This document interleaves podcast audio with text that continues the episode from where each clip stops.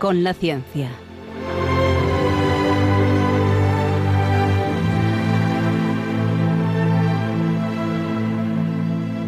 Dirigido por Javier Ángel Ramírez.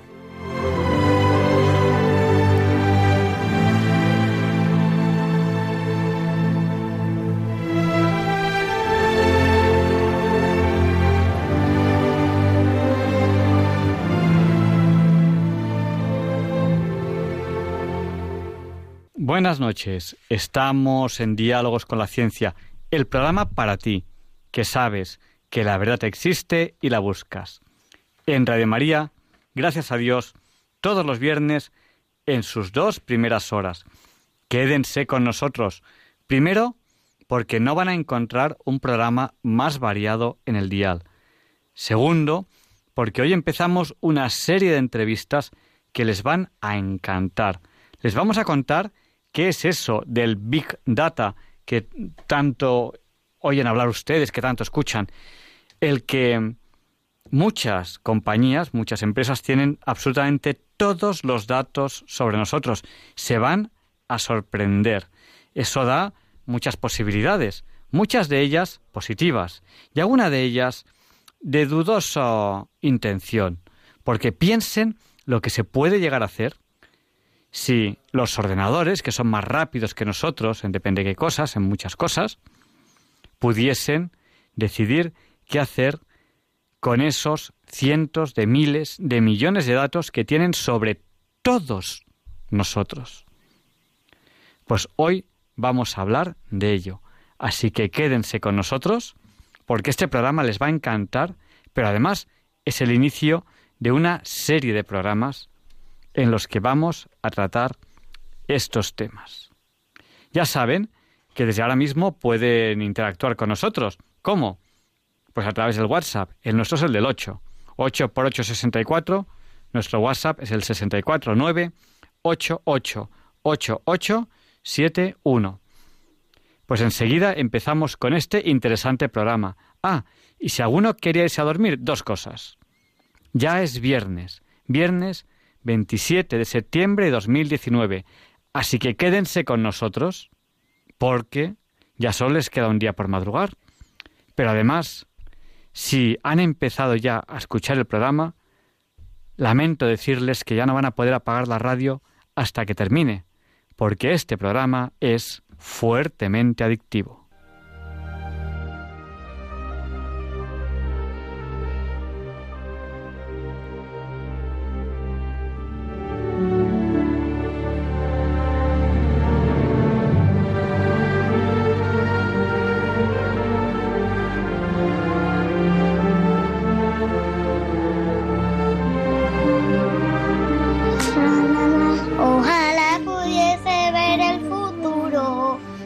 hermoso que sería el universo, universo, universo.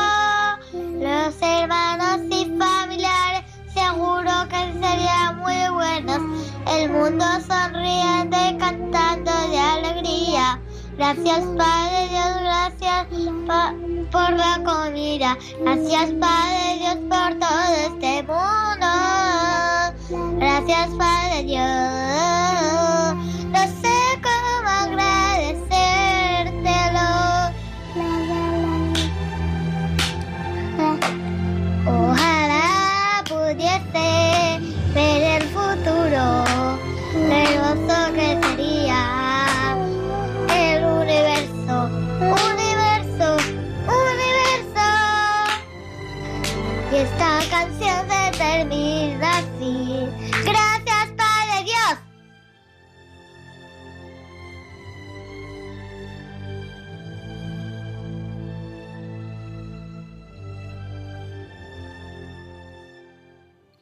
Ojalá pudiese ver el futuro. Este es el deseo, el deseo de estos niños, ver el futuro. Y bueno, lo veremos semana a semana. Cada semana estamos un poquito más en el futuro. A nivel científico, la ciencia, la tecnología mejora la actualidad. ¿Para qué negarlo? Poquito a poco el futuro va siendo, desde el punto de vista científico y tecnológico, un poquito mejor. Nosotros lo veremos, lo vamos viendo, lo vamos viendo poquito a poco. A la vez que van pasando las semanas para los programas, va pasando el tiempo y cada vez tenemos un futuro mejor. Ojalá pudiese ver el futuro. Nosotros lo veremos y ellos lo ven. Ustedes nos pueden escuchar a través de la frecuencia modulada, la televisión de toda la vida. Pero también nos pueden escuchar en la TDT, en la televisión digital terrestre. Piensen en esta opción si no conocen la frecuencia de Radio María. Si ustedes viajan, cambian de lugar, lo que sea, y no conocen la frecuencia. O también nos pueden escuchar a través de Internet en www.radiomaria.es. Y además ahí, en el podcast, tienen el histórico de muchísimos programas de diálogos con la ciencia. Y cómo no, a través de apps, de aplicaciones para dispositivos móviles. Buenos días, Luis. Hombre, hay que explicarle a nuestro público lo que es un apps, hay que explicarle lo que es un apps, hay que explicarle que sencillamente en 15 segundos en cualquier lugar del mundo pueden descargarse la app de Radio María y escuchar en directo diálogos con la ciencia. Pues ya es la hora Bond, las 007, así que vamos a empezar la entrevista de la semana.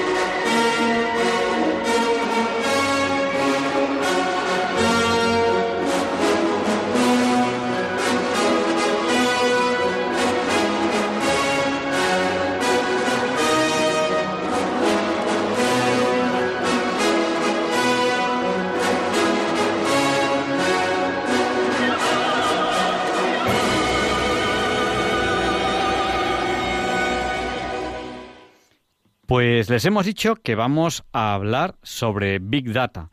Bueno, queremos hacer una serie de programas, eh, porque el Big Data es very, very big, como dice un amigo mío, y hay mucho, hay mucho que, hablar de, ello. Entonces, hoy vamos a hacerles una introducción de, para, que, para que sepamos todos, yo también, qué es esto del Big Data. Eh, ya les hicimos la introducción este verano cuando hablamos de inteligencia artificial. Bueno, pues eh, en, otro programa, dentro de poco, hablaremos de inteligencia artificial junto con el Big Data. Y claro, ¿cómo no? Tiene que salir un tercer programa en el que hablemos de qué se puede hacer con estos datos, cuál es la privacidad, qué ética. Porque claro, si esto se hace sin ética, pues puede ser el, saberlo todo sobre nosotros, nos pueden llegar a manipular. Bueno, y veremos el futuro, qué puede salir de ahí, del Big Data. Así que de ahora en adelante, ya tuvimos uno sobre inteligencia artificial, un programa este, este mes de agosto, si se lo perdieron lo pueden escuchar en el podcast. Tenemos de aquí en adelante cuatro programas sobre Big Data, very, very big. Tan big, tan big, que fíjate tú, Isaac Asimov, que se equivocó en muchas de las cosas que pensaba del futuro, acertó en una. Y, ese uno, ¿sabes qué era? Era, él hay uno de sus cuentos en los que la gente se confiesa, la gente habla con una super máquina, que es eh, una especie de Big Brother, eh, una inteligencia artificial que toma decisiones, ¿no? Toma decisiones porque está informado de todo, es como Google, pero a lo bestia. Y fíjate tú, cuando escribió esto uh, Isaac Asimov, no existía Larry, no existía Page, no existían los fundadores de Google, que yo creo que se inspiraron un poco en la idea de Asimov para hacer su, su gran buscador, ¿no? Su, su Google.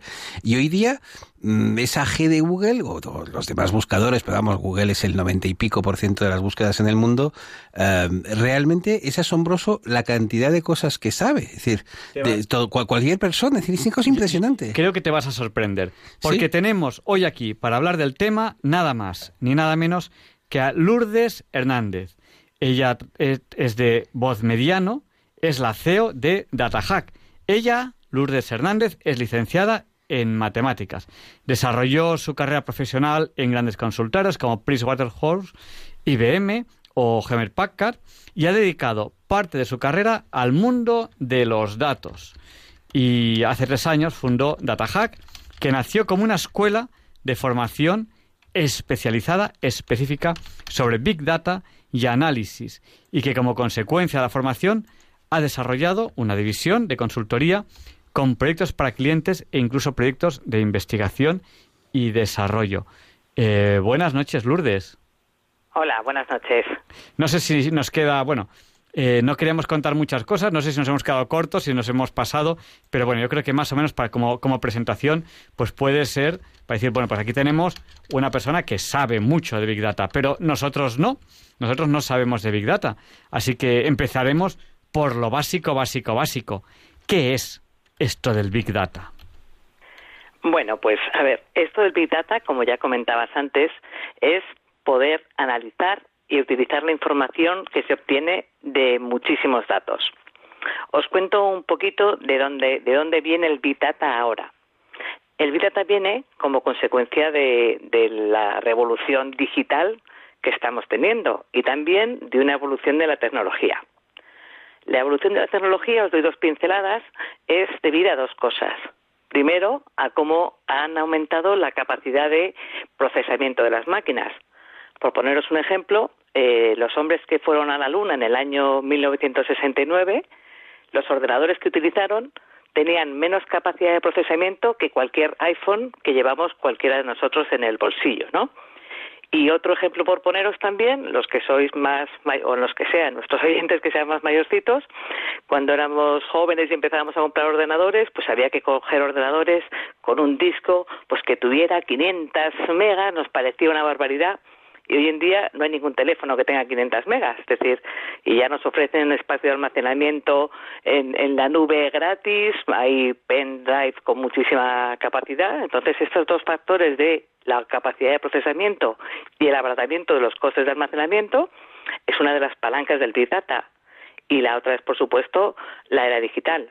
Ahora mismo eh, estamos generando una cantidad, una cantidad de datos tremendo con cada smartphone que llevamos, con cada búsqueda que hacemos en Internet, todas las fábricas, todas las empresas, todas las personas, que, que, es una cantidad tremenda.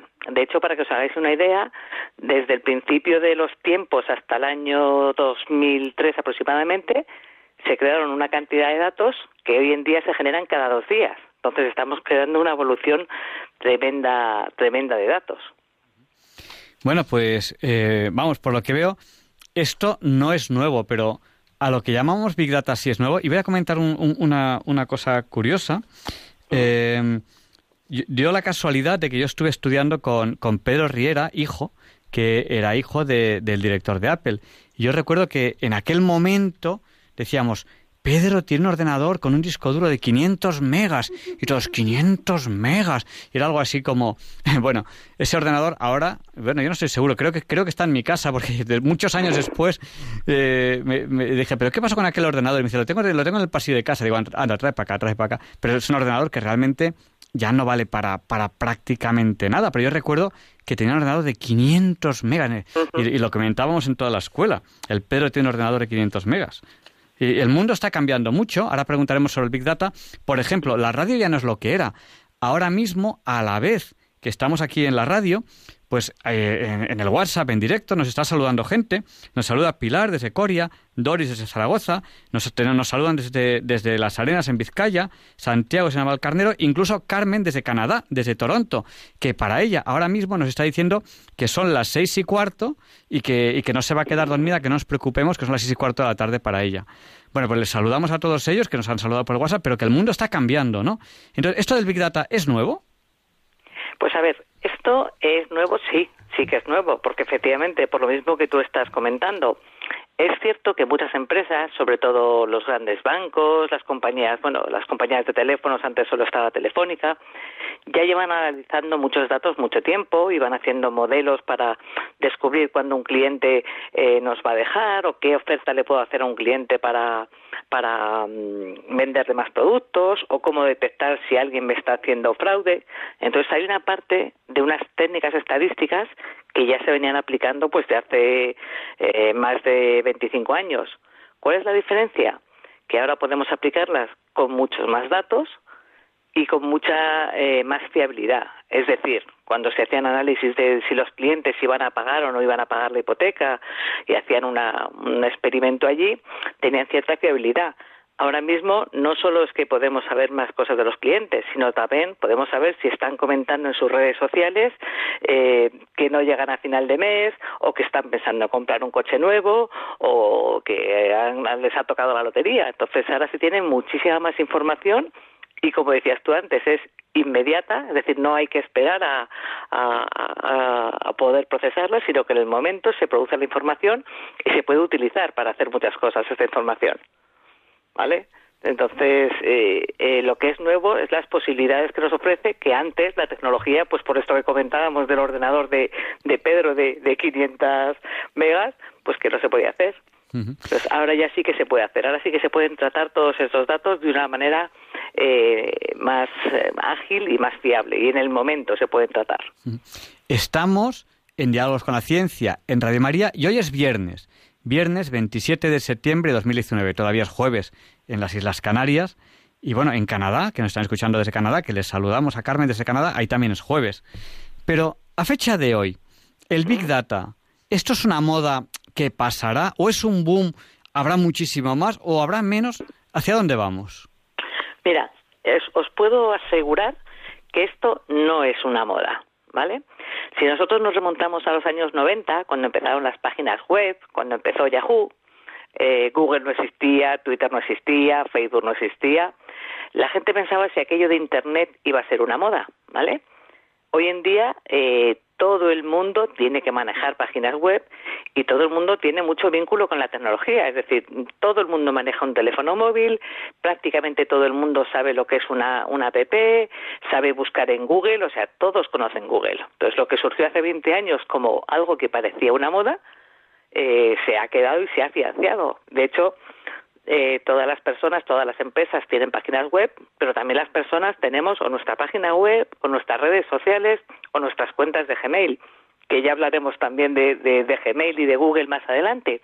Entonces, no es una moda, sino que viene para quedarse. Y yo os comento y os aseguro que eh, igual que ahora todos manejamos eh, Google o manejamos Internet sin problemas, tendremos que aprender a entender y a manejar los datos también y a saber qué se hace con ellos. No solo saber que Google tiene muchos datos nuestros, o Facebook, o las cosas que hacen, sino también a entenderlos y a saber eh, trabajar y, pensar más basado en, temas de datos. Entonces, yo creo que esto es, es un sí o sí y que cuanto antes empecemos con ello, pues antes, antes nos ponemos al día. Bueno, pues esto, estamos hablando del Big Data en Diálogos con la Ciencia, eh, con Lourdes Hernández, que ya hemos explicado que ella eh, inició DataHack hace, hace unos años con la idea de la formación, de la formación específica en Big Data, pero que ahora pues hace todo tipo de trabajo, eh, o sea, ya realizan todo tipo de trabajo, consultorías sobre Big Data, porque esto ha venido para, para quedarse. Bueno, eh, ¿algún caso del uso del, del, Big Data? Porque ahora nuestros oyentes están diciendo, bueno, ¿y esto mm, para qué sirve? Eh, ¿nosotros lo podemos usar o nosotros no podemos usarlo? O sea, el ciudadano de a pie, ¿esto le aporta algo positivo o se lo aporta a las grandes empresas? No sé si me explico. Sí, sí, sí. Mira, te explicas bien. Al ciudadano de a pie nos aporta muchísimo. Eh, bueno, de momento somos yo creo que más bien el cebo, ¿vale? Es decir, estamos, somos los datos los que generamos datos para otras empresas. Volviendo al caso, de, Google, ¿no? Eh, Google tiene el buscador, seguro que muchos de nosotros utilizamos Google Maps para ir a cualquier sitio porque te dice el mejor camino y además adivina si han cortado una calle porque hay unas obras o lo que sea tenemos una cuenta de Gmail y más allá vamos utilizando muchas aplicaciones. Cuanto más avanzado, más. Y no pagamos nada por Google. Es algo gratuito, nos parece que es gratis. Pero hay una realidad. Eh, en esta vida hay pocas cosas gratis. Si nosotros tuviéramos que pagar lo que cuesta Google al año, pues estaríamos hablando de una licencia de 500 euros. Como no la pagamos, ¿qué estamos pagando en esa licencia? pues el precio que estamos pagando por tener Google es el acceso a nuestros datos. Cuando utilizamos Google Maps, le estamos dejando que sepa por dónde estamos yendo, en qué sitio estamos, cuál es nuestra ubicación. Cuando utilizamos el correo de Gmail, saben qué correo estamos enviando a quién. Cuando tenemos los contactos en la agenda, qué personas están, eh, nos conocen con sus datos de teléfono, de, de nombres, de apellidos. Cuando ponemos además en, en la agenda que tenemos una reunión, pues toda esta es información que, que sabe Google de nosotros y que está utilizando y es el precio de los 500 euros que yo digo que costaría una, una licencia, ¿no? Entonces, de momento estamos en este punto. Pero también nos beneficiamos del Big Data porque cuando queremos hacer una compra en Amazon o el propio Google, casi siempre encontramos lo que buscamos. Es raro que pongamos algo en Google y no, y no lo encontremos. Otra cosa es que nos guste la respuesta que encontramos, pero es muy útil si se nos estropea un electrodoméstico, tú pones nevera, y congela mucho, pues rápidamente te da soluciones. O dónde puedo encontrar tal cosa y te saca un listado, ¿no? Entonces, para nosotros es útil desde ese punto de vista. Pero eh, de ciudadanos a pie, todavía el uso del Big Data para nosotros tenemos que avanzar un poquito, ¿vale? Es decir, tendrán que llegar aplicaciones que nos mejoren la vida y usos que nos mejoren, que sean más cómodos para el usuario. Os voy a poner un ejemplo muy cortito del uso del Big Data, que es uno de los casos de uso que a mí más me gustan, ¿no? Eh, por, para que veáis la fortaleza y la potencia que tiene esto. Y es el caso de la reelección de Obama en el año 2012. Obama cuando se presenta a la reelección tiene una tasa muy baja de, popularidad entre los presidentes de Estados Unidos, con la guerra de Irak, con el paro. Y entonces él, bueno, pues eh, las, las encuestas auguraban un empate absoluto entre los dos entre los dos eh, representantes de los dos de los dos partidos políticos principales. Entonces, ¿qué hizo Obama? Obama utilizó los datos, empezó a recopilar datos, a guardar datos, pues de encuestas, de índices de participación del Partido Republicano, etcétera, y empezó a hacer algoritmos para identificar qué tenía que hacer para convencer a los indecisos. Entonces fue haciendo eh, fue haciendo eh, simulaciones e identificando cada una de las acciones para convencer a cada indeciso. Entonces, por ejemplo, pues en la costa este, las personas así indecisas de la, de la, del estado de Nueva York, pues eran las mujeres entre 34 y 44 años y había visto que a estas, a estas mujeres les gustaba mucho eh, la serie Sexo en Nueva York. Pues, ¿qué hizo Obama? Hizo un meeting en la puerta de la casa de, de la serie donde estaba rodada la serie, invitó a Sarah Jessica Parker. ¿Qué ocurrió en el estado de Nueva York? Que Obama ganó y salió con mayoría en el estado de Nueva York. O en el estado de la costa oeste también los votos estaban en manos de, de mujeres de, de, una determinada franja de edad y que tenían el sueño de cenar con Josh Clooney. Pues Obama hizo un meeting con Josh Clooney y sorteaba una cena y también ganó la mayoría. Y así fue cada uno de los estados basculantes consiguiendo que la mayoría de la, de la gente le votara. ¿Qué consiguió Obama con el Bizata? Ser presidente de Estados Unidos. A base de una estrategia de seguir todo lo que le decían los datos, etcétera. Quizá me dices, oh, Lourdes, pues no sabemos si esto nos sentimos un poco a la población manipulada, ¿no? Porque Obama les, les dio lo que pedían para conseguir los votos. Pero si lo vemos desde el punto de Obama, Obama tiene un objetivo que era volver a ser reelegido y lo consiguió.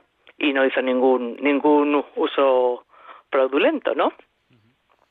Por poneros, si queréis, otro ejemplo más cercano, ¿no? Pues uno de los grandes bancos españoles, también es un, es un proyecto ya más local, eh, tenía miedo de desaparecer Entonces ellos analizaron que el banco podía desaparecer si ocurrían dos cosas simultáneas, que tuvieran un ataque a su reputación y que tuvieran un ataque a sus sistemas informáticos. Entonces, si esas dos cosas se daban a la vez, el banco podría caer de un día para otro y desaparecer. Pero claro, en estos dos casos, para que estas dos cosas se dieran a la vez, tendría que estar gestionado por distintas personas en distintos sitios, ciberataques, etcétera, y esta gente, estos estos hackers, se eh, relacionan a través de las redes.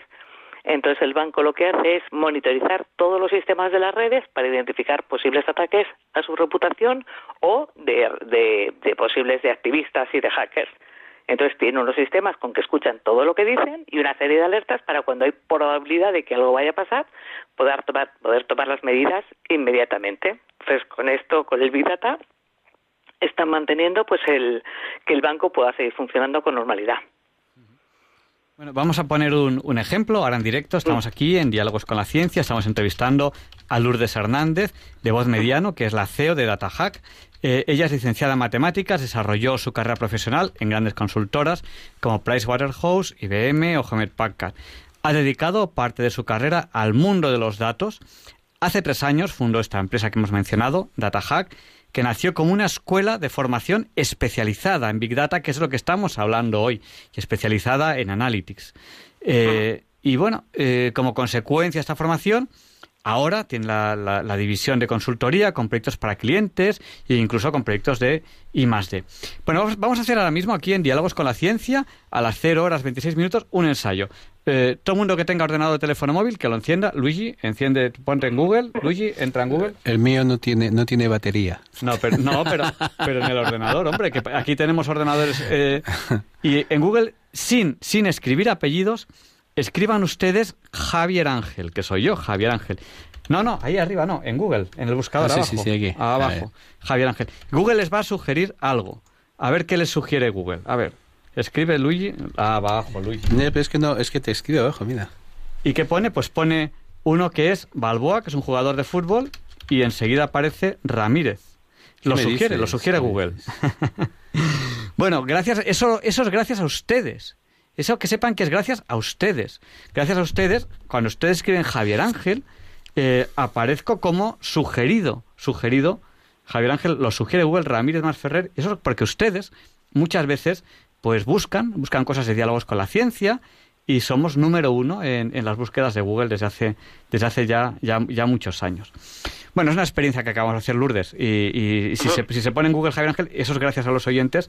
Eh, Google sugiere, sugiere Ramírez Más Ferrer o a veces sugiere Radio María, a veces sugiere cosas de, de, ese, estilo.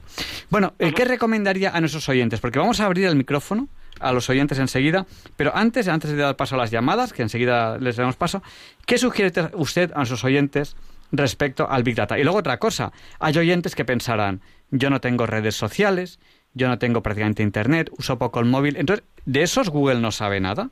pregunta doble. Uy, pues mira, eh, te voy a contestar primero lo segundo y luego te doy la recomendación a los oyentes. Eh, lo siento por estos por estos oyentes que no tienen móvil, que no tienen Google, que no tienen Twitter. Estos oyentes viven en el mundo digital. Salvo que alguno me diga eh, yo vivo en el desierto y no me comunico con nadie, ¿vale?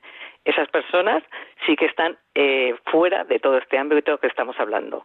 Pero yo creo que personas que vivan en el desierto hay muy pocas. ¿Qué ocurre con los que dicen yo no tengo Twitter, no tengo Facebook, no tengo Gmail? Si no tienes Google, si no tienes una cuenta de Gmail, todavía estás un poquito al margen. Pero resulta que no vivimos solos, que vivimos en una sociedad. Y estas personas tienen un hermano, una pareja, un hijo, un primo, un compañero de trabajo que tiene redes sociales, tiene Google. Cuando hablamos de Big Data, hablamos de muchísimos datos. Entonces, al final se hacen extrapolaciones y esta persona entra en el grupo y también sabe Google eh, acerca de él. Sabe también sus preferencias porque las asimila a perfiles similares al suyo. Esta persona no tiene no tiene Google, pero tiene, o sea, no tiene redes sociales, pero si sé que vive por aquí porque es amigo de esta persona que vive por aquí o va a estos determinados sitios, entonces tengo un grupo de gente que va a estos determinados sitios y mm, toma determinadas cosas y al final se consigue perfilar a este cliente aunque él no haya dado sus, sus datos. Entonces, la única, la única posibilidad es que vivan, pues ya te digo, completamente aislados en un desierto, pero bueno, es un poco contradictorio con, con el ser humano, ¿no? El vivir aislado. Entonces, cuando nos viene gente así que dice, yo no tengo de nada, digo, mira, eh, da igual, porque esto estamos hablando de grandes números, ¿vale? Entonces ya, ya se acercarán a ti a, a través de algún contacto tuyo que si los tiene. Y luego, por otro lado, eh, ¿qué decir a los oyentes? Yo mm, les animo a que se informen, a que lean, a que escuchen, a que estén al tanto de las novedades, de qué cosas hay y también de que se formen. Ahora mismo hay muchísimos sitios donde se pueden eh, leer cosas, donde se puede aprender, hay cursos gratuitos para aquellos que quieran empezar, porque de hecho yo creo que al final todos tenemos que, que acabar programando, que tener una desarrollar nuestra inteligencia de los procesos programáticos, etcétera. Entonces, les animo mucho a que hagan esto y además es muy importante porque si no eh, podemos vivir engañados. O sea, todos los datos nos pueden engañar muy fácilmente. En esta era de tanta información podemos estar mal informados. Entonces creo que es importante también que uno sepa verificar las fuentes, poder saber si lo que le están diciendo es tiene sentido o no, si es cierto. Entonces ese es un poco mi, mi comentario a los para los oyentes, mi recomendación. Y luego es un mundo apasionante, a mí me encanta. Entonces eh, pues eh, meterse en él es algo fascinante. Bueno, ¿puedo hacer una pregunta? Sí, pero, no, sé, no, sé, si es una pregunta indiscreta. Es ¿cuántas agencias de seguridad nacionales han intentado contratarla? de, de, a ver, de momento ninguna. Y curiosamente, nosotros en DataHack, uno de, nuestras, de nuestros consultores, hizo un proyecto de visualización de datos, que ya cuando avancemos en las próximas entrevistas lo veremos, donde te mostraba el voto útil, pero te lo mostraba en un gráfico. Es decir, mira, en esta zona hizo un mapa pues viendo la población que había, la intención de voto, las encuestas del CIS, y salió una cosa muy chula. Y intenté contactar con algún político y decirle, mira, esto es muy sencillo, podemos hacerte este mapa y luego cruzarlo con lo que habla la gente en Twitter de ti que sin una gran inversión, porque obviamente Obama se gastó, pues eso, la NSA yo creo que es el origen del proyecto que hizo Obama, ¿no? Se gastó miles de billones, a alguno le propuse yo, por muy poquito dinero, vas a tener una fuente fiable, al menos de dónde están tus electores, de lo que dicen de ti. Y bueno, pues no, no me contestaron, o sea que me quedé un poco así chafada, hicimos el estudio que quedó muy chulo, Claro, tampoco yo quería ofrecérselo a todos los partidos políticos, porque no quería tener yo un problema ético de que me contratara algún partido con el que no estuviera muy de acuerdo, pero... pero sí, eh, hay, hay, algunos partidos que uno, uno dice, esta gente está muy despistada. Y luego, y luego, y luego, y luego pasa lo que pasa. Bueno, vamos a abrir ya el micrófono a, a nuestros oyentes. Eh, para que nos llamen, para que participen en directo en esta entrevista. Tienen que llamarnos ya porque, bueno, pues ya saben que el tiempo en la radio pasa muy deprisa. El número al que tienen que llamar para participar ahora en directo en la entrevista es el 91 005 94 19. Se lo repetimos por si no tienen a mano papel o bolígrafo y papel, sí, papel, papel o lápiz, el número al que tienen que llamar si quieren participar ahora en esta interesantísima entrevista que estamos hablando de Big Data con Lourdes Hernández es el 91 005 94 19. Bueno, y mientras, eh, mientras recibimos las primeras llamadas aquí a este número, al 91 005 94 19, háganos un resumen, porque ya sé cómo es esto de la radio. Eh, la gente viene, la gente va, y gente que ahora ha venido y dice, están hablando de Big Data de quién es, quiénes son. Bueno, pues estamos con, con, Lourdes Hernández, cuéntenos un poco. Y bueno, tenemos ya la primera llamada. Yo no sé si, si casi mejor empezar dándole, dándole paso ya. vamos a dar paso a esta, a esta primera llamada. Buenas noches, ¿con quién hablamos? Buenas noches. Díganos. soy Pilar García. Pilar, díganos. Tarazona, Zaragoza. Pilar de Tarazona. Y le voy a decir que estoy escuchando el programa y a mí no me gusta el WhatsApp ni esas cosas. Y tengo derecho a que no me guste, ¿no? ¿Me escucha? Sí, sí, por, supuesto claro. que tiene, claro que sí, claro que tiene derecho. Porque tengo 84 años y a mí no me gusta que sepa todo el mundo cuando hago pis, cuando me lavo, cuando me quito la legaña. ¿Me entiende? Sí, pero usted se refiere más, usted se refiere más a las redes sociales más que al WhatsApp. El WhatsApp, el WhatsApp, el WhatsApp es una forma de comunicación, pero, como el teléfono, pero, pero normalmente se usa, se usa, escrita así. Yo tengo mi teléfono móvil normal, corriente de siempre. Pero a mí, lo que dice usted, todo eso no me gusta. Y tengo mi derecho a que no me guste, ¿no? Claro, por supuesto que sí. Con 84 años que tengo, pues pienso están haciendo todo para la gente joven que nace ya sin nacer. En la tipa de la madre ya, ya saben todas las criaturas. Pero a los viejos, ¿dónde nos dejan, pues? No, pero usted puede utilizar la parte de la tecnología que a usted le guste. Hombre, claro, yo tengo el ordenador, tengo mis cosas, de acuerdo, pero lo que no me gusta, pues, pues lo dejo a un lado, ¿no? Pero eso, eso está en la libertad de cada uno de utilizar la parte de la ah, tecnología que ah, quiera utilizar. Y en la personalidad, ¿verdad? o sea que, no voy equivocada del todo. No, yo, yo, yo, creo que no, no, no, sé qué diría, qué, diría nuestra experta en Big Data. ¿Algún consejo pues para Pilar de zona? Sí, mira, pues mira, un consejo. Sí, Pilar, te digo, eh, yo creo que la tecnología va a ser para todos, para las personas mayores también. De hecho, hay un beneficio. Oiga, y las que no saben, las pobres gente que no sabe aún ni leer ni escribir, ¿qué me dice usted? Que aún hay pues gente de esa. Claro, pero también la tecnología, porque ahora con el WhatsApp tú puedes hablar y manda mensajes hablando, ¿vale? Y puedes escuchar cosas y te las lee, o sea que Hombre, pues a mí hablar se me da bien, ¿eh? Como verás, que me cunde. Claro. Claro, pero seguro que usted puede mandarle a sus familiares mensajes mensajes por el WhatsApp, usted puede pulsar y hablándole al WhatsApp, el WhatsApp luego lo escribe y lo manda. Y también, gracias al teléfono, si usted en un momento dado necesita algo, puede mandar la ubicación y saben dónde está usted. una cosa es que, no, que, le puedan utilizar la información que usted no quiera, pero también se puede hacer por un para un uso bueno. O sea, también se puede hacer eso, para que... Es que a mí me parece que sacan las cosas para lo bueno y luego lo vuelve la gente o lo volvemos porque a ver qué pasó cuando sacaron para para derrumbar los edificios y eso la ya me saldrá eh, el 11S. No me sale la palabra, bueno. Sí, el Pues escuche, luego lo han vuelto para las guerras, ¿no? La dinamita. ¿Para qué sacaron la dinamita? Pues nada. De principio para tirar edificios, para, pero ahora para las guerras, ¿no? Pues eso es lo que hacemos las personas. ¿Y sabe lo que le digo? Que, y perdone que con esto voy a terminar, no me gusta la historia, no es que no me guste la historia, es que veo que en el siglo XXI no hemos aprendido nada. Antes eran unos salvajes y ahora seguimos siéndolo también. Bueno, déjame, déjame que le diga algo, Pilar. Mire, uno de los proyectos que estamos haciendo nosotros es un robot para el tratamiento y la detección y el cuidado de enfermedades degenerativas como el Alzheimer y las demencias. O sea, nosotros estamos utilizando estos datos para poder conocer mejor y poder tratar mejor a los pacientes, que es una cosa buena, es un proyecto de investigación. Entonces, también se están haciendo cosas buenas. Solo vemos y oímos lo más llamativo o lo más novedoso, pero se hacen cosas buenas también. Claro, pues ya le estoy diciendo que sí. Mire, yo le voy a decir, tengo fibromialgia, biomialgia, todas las algias que diga pues lo que hagan usted sabe lo que hace falta, que echen dinero para que ustedes puedan trabajar. Pilar, vamos a, vamos a dar paso a alguna llamada más, si le parece bien. Gracias, gracias. ¿eh? muchísimas. ¿eh? Y nosotros muy agradecidos de que nos haya llamado. Y, y ya saben los oyentes que pueden llamar. Eh, pueden, pueden participar llamando al 91 005 94 19. Y vamos a dar paso a José, que nos llama, si no me equivoco, desde Carranque, Toledo. Buenas noches, José. Hola, buenas noches. Díganos, el micrófono es suyo. Pues me gusta el programa de hoy.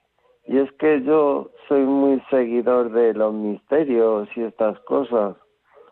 Y dicen que nos están preparando para dominarnos en un orden mundial en el que todos vamos a estar controlados si me podéis hablar de eso, por saberlo.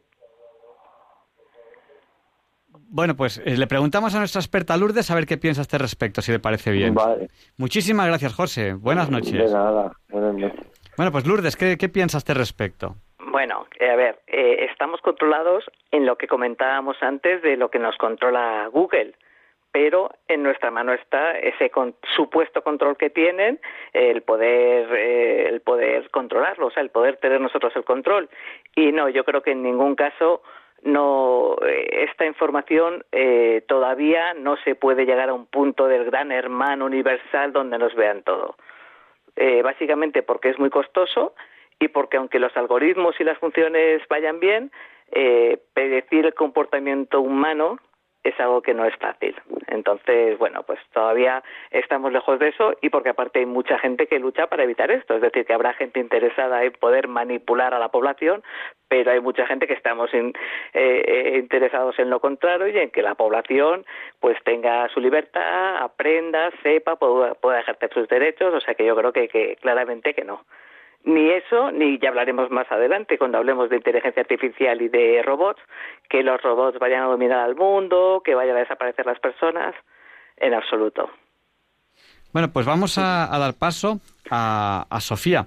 Yo creo que además eh, en este, eh, los oyentes que nos están llamando con ciertas preocupaciones, yo creo que va a ser bueno que escuchen la serie de cuatro programas, que como es el futuro, no sabemos lo que vamos a contar, pero yo creo que nos haremos un poco más una idea. Estamos eh, tocando por primera vez el tema de Big Data y aquí hay mucho de lo que hablar, ¿no? Lourdes, a lo mejor yo creo que es interesante que escuchen la serie entera de cuatro programas. Vamos a dar paso a Sofía, que nos ha llamado también. Buenas noches, Sofía, díganos, el micrófono es suyo. Buenas noches, buenas noches soy Sofía de Sevilla y quiero decir que eh, igual de como todo se puede usar bien o mal. Una copa de vino es buena, una botella de vino puede ser mala. Eh, y con esto pasa igual. Yo, llevo, soy coordinadora eh, de un grupo de WhatsApp donde llevamos consagraciones al Inmaculado Corazón de María, que estamos en 37 países, desde Sudán porque han ido uniéndose, uniéndose, uniéndose. Entonces, imaginen, y tenemos, a partir de ahí, hemos tenido que sacar un grupo de formación, un grupo de con el Santo Rosario.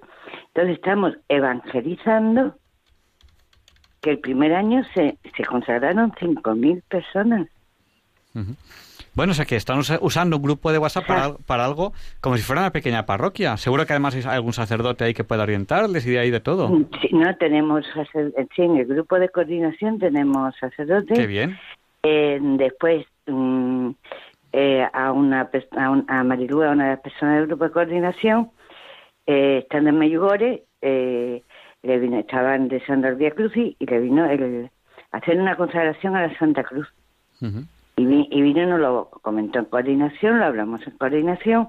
Bueno, vamos a buscar una, una consagración a la Santa Cruz, pero tal como hacemos a la Virgen, con 33 días de preparación. Y no existía nada. Buscando por Google, por, bueno, por todos lados, de 33 días de preparación no hay. Hay oraciones sueltas de consagración a la Santa Cruz, mm. pero no había una consagración de 33 días. Entonces nos pusimos desde los miembros de coordinación a hacer los 33 días con meditaciones de los papas y tal.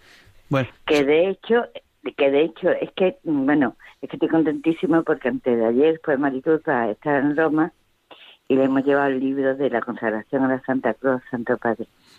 Sofía, si le parece bien, vamos a dar paso a más llamadas. Eh, sí, sí, por supuesto, pero que, que, eso, que todo se puede usar para... Para bien o para también para cosas muy buenas. Pues claro que sí, por supuesto que sí. nosotros, por tanto, por Facebook como por aquí, pues evangelizamos. Pues, y además, eh, yo creo que el Señor, eh, si naciese ahora, no sé, eh, yo creo que también él usaría las cosas buenas que se pudiesen utilizar todas, pienso yo, ¿no? Todas, todas, todas para, para, claro, porque para eso él no, no, no, no, no, no lo ha puesto, ¿no? O sea, el que todo lo avance. De hecho, vamos, yo siempre usar catequista y tal, y ahora mismo estoy enferma en la cama que casi no me puedo mover, pues mire, pues ahí tiene...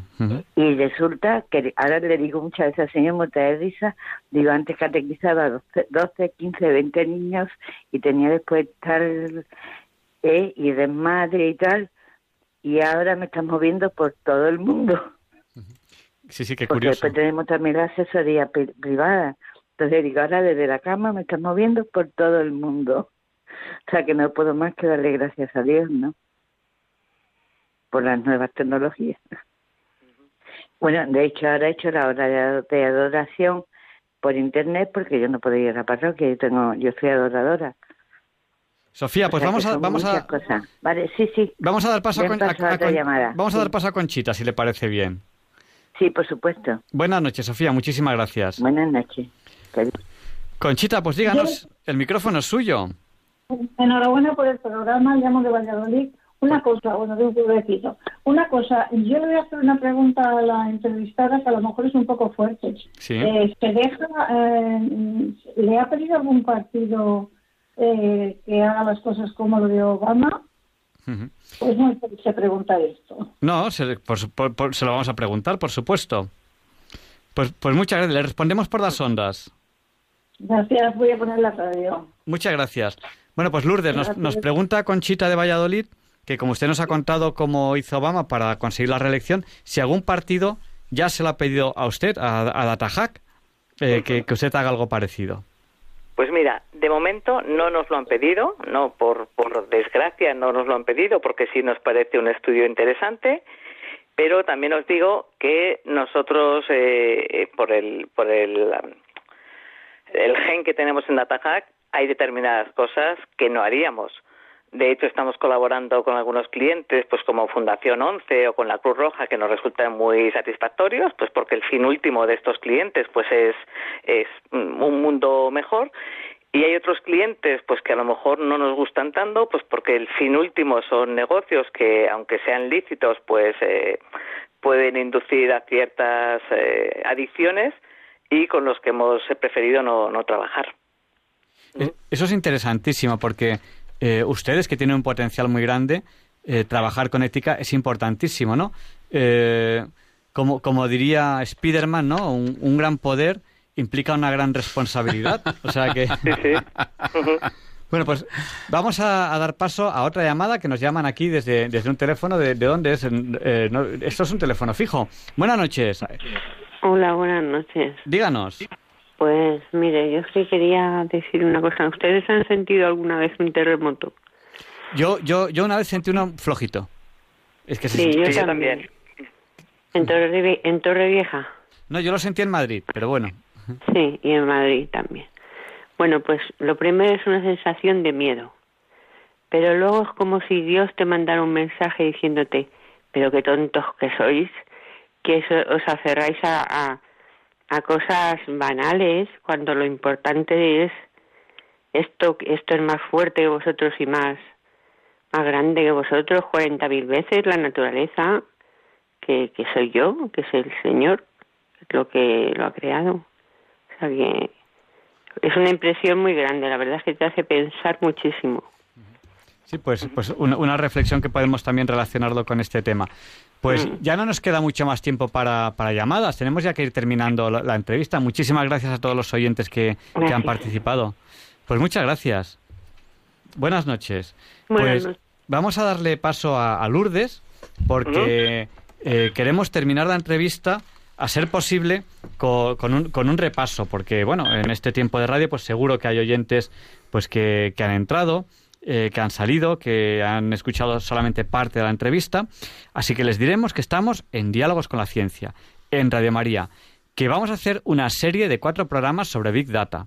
Eh, en este primer programa hemos pensado introducir un poco el Big Data. Eh, en un segundo programa hablaremos de inteligencia artificial a través del Big Data. Hicimos un programa ya en agosto sobre inteligencia artificial, o sea que aquí pues tomaremos este tema, pero visto, visto desde el Big Data.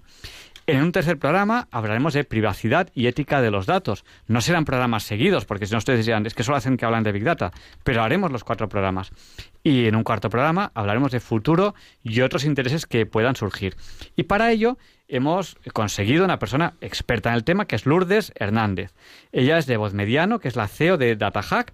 Ella está, Lourdes Hernández está licenciada en matemáticas, desarrolló su carrera profesional en grandes consul- consultoras, yo he mencionado antes a Pricewaterhouse, IBM, Hemet Packard, y ella ha dedicado parte de su carrera al mundo de los datos, como estamos hablando de Big Data, y hace tres años fundó esta empresa, DataHack, que nació como una escuela de formación especializada en Big Data y análisis, y que como consecuencia de la formación ahora eh, pues trabajan también en consultoría, con proyectos con clientes y también en proyectos de investigación y desarrollo.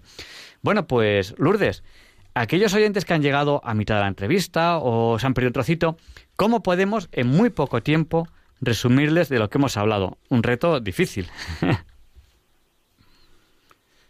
Pues hemos hablado un poco de, de dónde viene todo este tema del Big Data, ¿no? Pues por la evolución de la tecnología, de teléfonos móviles que son más potentes que los ordenadores con los que fueron a la Luna en el año 1969, de posibilidad de guardar muchos datos que antes era muy costosa y ahora pues nos la ofrecen gratis muchos proveedores y pues como Google, etcétera eh, también de algunos proyectos de cómo pues Obama ganó las elecciones en 2012 gracias al uso del Big Data o cómo hay bancos españoles que, quieren mantener eh, su vida en, en, el banco pues a través de tener cuidado con los ataques de hackers y ataques a su reputación a la vez a través de, de monitorizar las redes sociales y como también animar a nuestros oyentes a que busquen, a que se informen, a que estén al día, porque esto es algo que, que viene para quedarse, que no es solo una, una moda que pasajera, sino que esto va a estar aquí. Y en el futuro de aquí a 10 años pues va a ser muy importante que todos conozcamos bien qué datos tenemos, cómo los utilizamos, cómo utilizan las empresas nuestros datos, también para poder eh, saber que están haciendo con nosotros y, y, y, que no seamos manipulados, no por el uso que terceros puedan hacer de, de nuestros datos. Y yo creo que eso es un poco lo que hemos comentado. No sé si queréis añadir vosotros algo más. Yo quisiera añadir algo. Que no se preocupen nuestros queridos oyentes, que no, que no se vuelvan locos, que no empiecen a decir, ay, es que yo me voy a enterrar como un topo y no quiero llamar a nadie y voy a vivir como vivía Bin Laden en un lugar donde no había electricidad para estar seguro de que no le espiaran. Porque fíjese usted que una de las utilizaciones más habituales de la, de la red es para la genealogía. Y hay un montón de gente que vivió en el siglo XVI o XVII que está en Google. Entonces, haces investigaciones sobre el tío abuelo, bisabuelo, no sé quién, y ahí está el hombre colocado en Google, porque hay datos sobre él, hay datos. Es decir, él vivió una época en que no existía ningún tipo de buscador, en que no existía ni la bombilla, en que Edison hacía, llevaba tres siglos para nacer todavía. Oye, y ya están en Google, y tú puedes hacer. El otro día estaba con alguien que tenía una curiosidad que era saber quién era el tatarabuelo de su tatarabuelo, y yo le dije, anda, pero mira, si está aquí, ¡pum! y tenía el nombre de toda su genealogía hasta el siglo XVI. Es decir, está prácticamente todo. Es decir, podemos incluso decir que si algo no está en un buscador es porque no existe. Y yo creo que terminamos la entrevista con una última pregunta que nos hace un oyente a través del WhatsApp, que se llama Jesús. A él le preocupan las cookies y entonces él pregunta si en un futuro habrá una especie como de Internet paralelo de pago que no tenga cookies. Eh, Lourdes nos puede comentar muy brevemente qué es esto de las cookies, si debe preocuparnos y si, y si ella cree que en un futuro habrá como una especie de Internet paralelo que no tenga cookies porque sea de pago. Vale, pues os comento muy rápidamente qué son las cookies. Las cookies es algo que siempre aceptamos cuando navegamos en alguna página, si a ti te aceptan las cookies. Y la cookie es como un registro que esa página web deja en tu ordenador, de tal modo que la próxima vez que entres ya vas a ver que eres tú, aunque solo sepa posiblemente eh, qué ordenador se ha conectado, no sabe ni tu nombre, ni tu edad, ni de dónde te conectas, ni nada, salvo que tú se lo digas, pero él rastrea lo que tú navegas, así que la próxima vez que entres en esa web, pues ya se acuerda, si por ejemplo se está mirando la web de Radio María, pues sabe qué sitios habéis visitado y puede proponeros que veáis cosas que piensen que os van a gustar, ¿vale? Entonces, eh, es cómodo para nosotros tener esas cookies, pues porque cuando buscas algo, entras a la vez siguiente y ya te sale lo mismo y no tienes que empezar a navegar desde cero. Y si tú no te logueas, es decir, si tú no has puesto un usuario y una contraseña, no tienen más datos que esta persona entró desde un sitio y navegó por aquí, pero no saben ni quién eres, ni cuántos años tienes, ni si eres hombre o mujer. ¿Y ¿Saben después a qué páginas vamos? Eh, eh, depende, pueden saber de qué página has venido y a qué página vas, pero no te siguen todo el camino. Es decir, si tú saltas de Radio María pues a la página de la conferencia episcopal o de cualquier sitio, ya no saben por dónde has navegado, ¿vale? Google sí lo sabe, pero porque Google tú has tú tienes abierta tu cuenta de Gmail.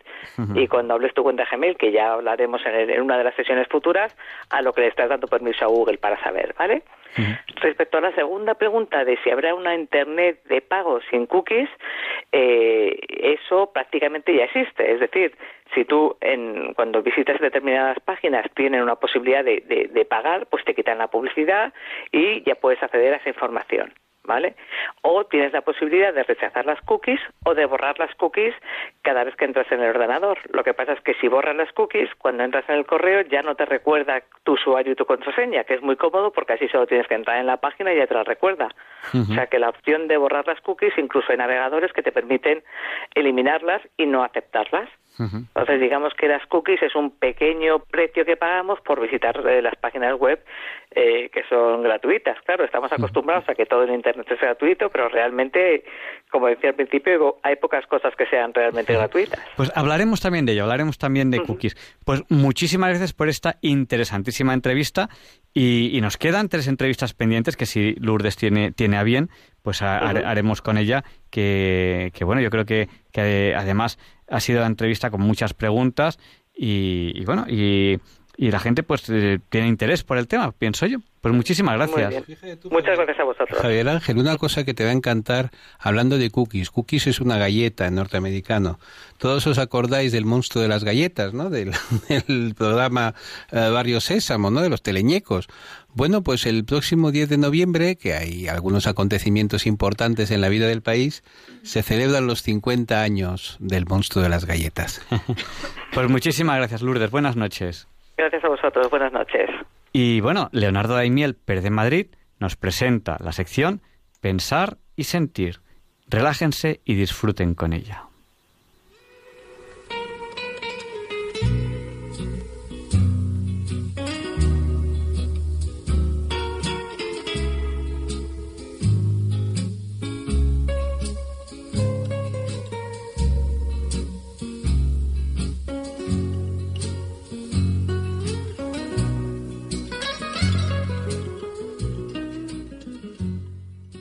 Buenas noches, queridos oyentes de Radio María. Soy Leonardo Daimiel y celebro estar de nuevo con ustedes. En algún programa anterior he leído aquí en Pensar y Sentir un texto escrito por Enrique Rojas Montes y lo vuelvo a traer hoy porque una característica de sus muchos libros, ensayos y artículos es que en ellos se manifiesta un constante deseo de buscar la felicidad y también de transmitir sus reflexiones para que la encuentren los lectores, lo cual creo que nos puede resultar muy interesante. Enrique Rojas Montes es especialista en psiquiatría y autor de numerosos libros, unos sobre temas clínicos y otros sobre temas humanísticos, siendo estos los que resultan más interesantes a la temática propia de nuestro pensar y sentir. El texto que hoy voy a compartir con ustedes lo publicó hace algunas semanas con el título de Arrepentirse antes de morir, el cual me parece que da, entre otras cosas, una buena información sobre lo que piensan muchas personas al final de sus vidas. Empiezo la lectura del artículo por sus párrafos finales, en los que nos indica que la fuente de estas informaciones procede de varios medios, entre ellos de Bronnie Ware, enfermera australiana que pasó muchos años trabajando en unidades de cuidados paliativos. También de la doctora Cable Ross, psiquiatra y escritora americana, una de las mayores expertas en personas moribundas. También en el psicólogo Barry Schwartz y el economista y psicólogo también Nobel Daniel Kahneman, que han trabajado de cierta manera sobre todo esto y finalmente del Centro Laguna de Madrid, dedicado a cuidados paliativos. Y por supuesto mi propia experiencia como médico psiquiatra, indica el doctor Rojas Montes. Y dice así, nadie quiere morirse. Hoy el tema de la muerte brilla por su ausencia. En nuestra sociedad no se habla de ella, pero no debemos perder de vista que toda filosofía nace a orillas de la muerte. Hace poco di una conferencia en el Teatro Oriente de Santiago de Chile bajo el título que engloba cuatro importantes cuestiones. ¿Quién soy yo? ¿A dónde voy? ¿Con quién? ¿Y qué sentido tiene la vida? No se puede meditar sobre la vida sin tener en cuenta la muerte. Cuando ésta está próxima, salta una especie de hora de la verdad y aparece una especial iluminación retrospectiva, una lucidez extraordinaria. Se trata de un momento decisivo que sintetiza muchas cosas y se podría decir que uno hace como nunca un balance existencial, un haber y un debe de la propia travesía, y ahí se barajan partidas muy distintas. La muerte es como un arpón clavado en la vida y cuando se aproxima nos resistimos a creer que vaya a suceder. En distintos estudios y trabajos de investigación realizados por médicos y personal sanitario que atienden las llamadas unidades de cuidados paliativos alrededor de enfermos terminales, se ofrecen un abanico de respuestas que son interesantes y nos invitan a una reflexión. Voy con seis de ellas de más a menos importancia según las estadísticas. En primer lugar, son muchos los que se arrepienten de haber trabajado demasiado, de haber pasado la vida con una sobrecarga excesiva profesional, o dicho de una forma más rotunda, haber vivido para trabajar. Y en esos instantes estelares, uno siente que la vida personal ha estado descompensada por ello. Amor y trabajo conjugan el verbo ser feliz. Y además tienen un puesto clave la cultura, la amistad y las aficiones. Hay también bastantes respuestas respecto a esta segunda queja. Haber sufrido mucho por cosas y problemas de la vida que realmente no eran tan importantes es decir, no haber sabido relativizar, quitarle importancia a esos hechos y tener una visión más larga de las circunstancias vividas en ese momento. Esto se podría resumir del siguiente modo. Es sabiduría y equilibrio psicológico saber darle a las cosas que nos pasan la importancia que realmente tienen. Esto es justeza de juicio saber valorar los acontecimientos que nos suceden de forma más ecuánime. En una palabra, ha faltado perspectiva y capacidad para desdramatizar. Otra queja que asoma es no haber sabido disfrutar más de la vida. Y esto tiene un amplio espectro. Desde no haber sido capaz de captar y gozar de cosas y experiencias de la vida ordinaria, hasta no haber planificado el tiempo libre para buscar cosas que produzcan satisfacción, alegría y disfrute. Saber descansar es también un arte. Y saber organizarse para dar con lo que a uno más le relaja en su tiempo libre, que es una forma de priorizar. En cuarto lugar, no haber dedicado más tiempo a la familia. Hoy lo vemos esto con bastante frecuencia de hecho, existe la figura del padre ausente, que en la actualidad tiene bastante relieve. Es el padre que casi no ha tenido influencia en la educación y formación de sus hijos, porque el trabajo le ha absorbido la gran mayoría de su tiempo y no ha tenido una presencia psicológica con ellos. Y que su papel fundamental ha sido el de traer dinero a casa, siendo esto algo muy importante para el sustento económico de la familia, pero que no ha sabido implicarse en esos otros campos familiares. Y en casos extremos es lo que se llama adicto al trabajo. Hay muchas profesiones en las que si no se anda con cuidado terminan en esto. Se da en mucha menor medida en las madres, que hasta ahora han sido la piedra básica de la familia y las verdaderas formadoras de los hijos.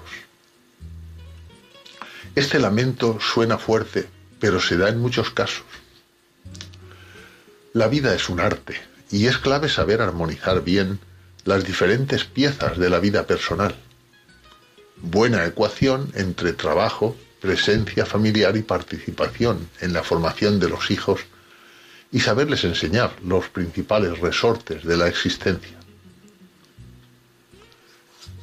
En quinto lugar, otros han dicho, Ojalá hubiera tenido el coraje de hacer lo que realmente quería hacer y no lo que los demás esperaban de mí. En el fondo esto tiene mucho que ver con atreverse a ser uno mismo, sacar su personalidad, su estilo de vida. En una palabra, esto se refiere a una mezcla de naturalidad y a la vez tener una forma de ser bien armada y mostrarla así ante los demás, sin buscar la aprobación de otros. Finalmente, otros han lamentado no haber sabido tener una espiritualidad más sólida que les diera respuesta a los grandes interrogantes de la vida. Las personas que no han tenido unas creencias trascendentes reconocen en esos instantes finales que esto ha sido un fallo, que esto ha limitado mucho su forma de entender la existencia. Termina diciendo el doctor Rojas Montes, vivir es luchar por sacar lo mejor de uno mismo. La muerte nos iguala a todos. Y si hay un sentido trascendente, todo se llena de luz.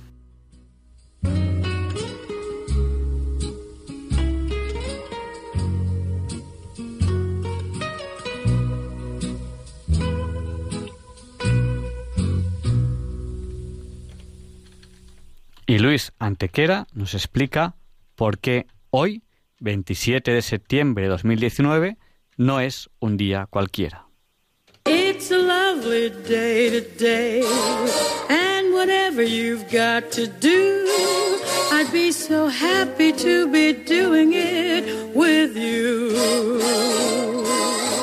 But if you've got something that must be done, and it can only be done by one, there is nothing more to say. Except it's a lovely day for saying it's a lovely day.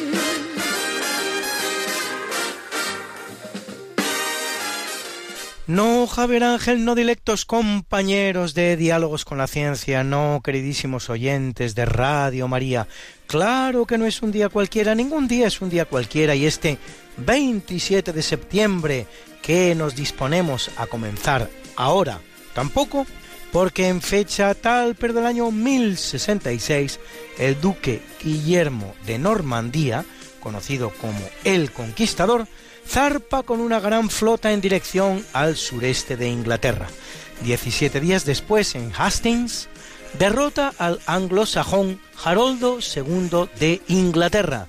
Se proclama rey de Inglaterra como Guillermo I y da comienzo a la dinastía de los normandos, que sólo dará tres reyes, el propio Guillermo, Guillermo II y Enrique I.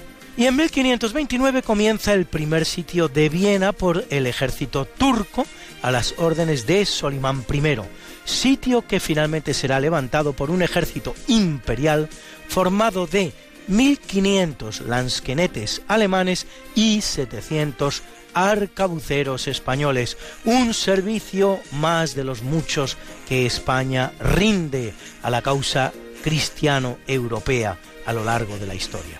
El emperador Carlos V impedirá un nuevo intento turco tres años más tarde. Un segundo sitio turco de la misma ciudad se producirá en 1683, siglo y medio después, repelido este por las tropas polacas de Juan III Sobieski. Viena marca así la frontera definitiva e inexpugnable contra el imperio turco en Europa.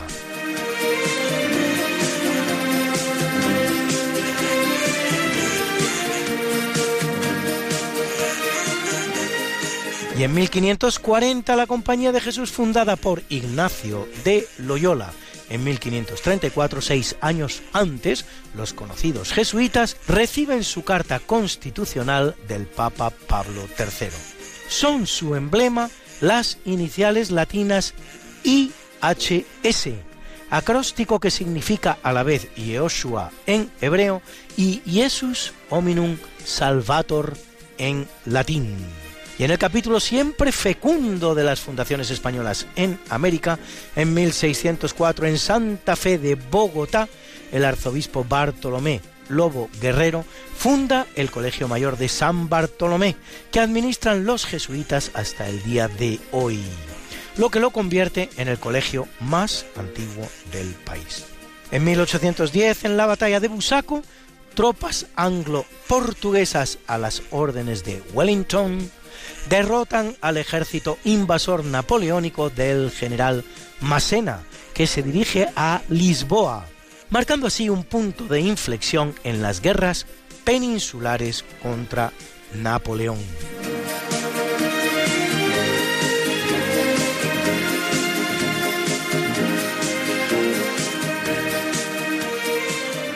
Y en 1822 el francés Jean-François Champollion comunica en una carta que gracias a la piedra Rosetta, descubierta en 1799, ha descifrado la escritura jeroglífica que usaban los egipcios.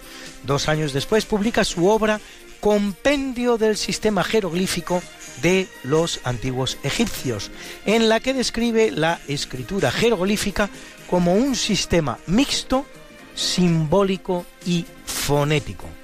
En 1825, con la línea entre Stockholm y Darlington para transportar carbón, comienza en Inglaterra el servicio del ferrocarril con la locomotora inventada por el propio Stephenson, primero del mundo con tracción a vapor.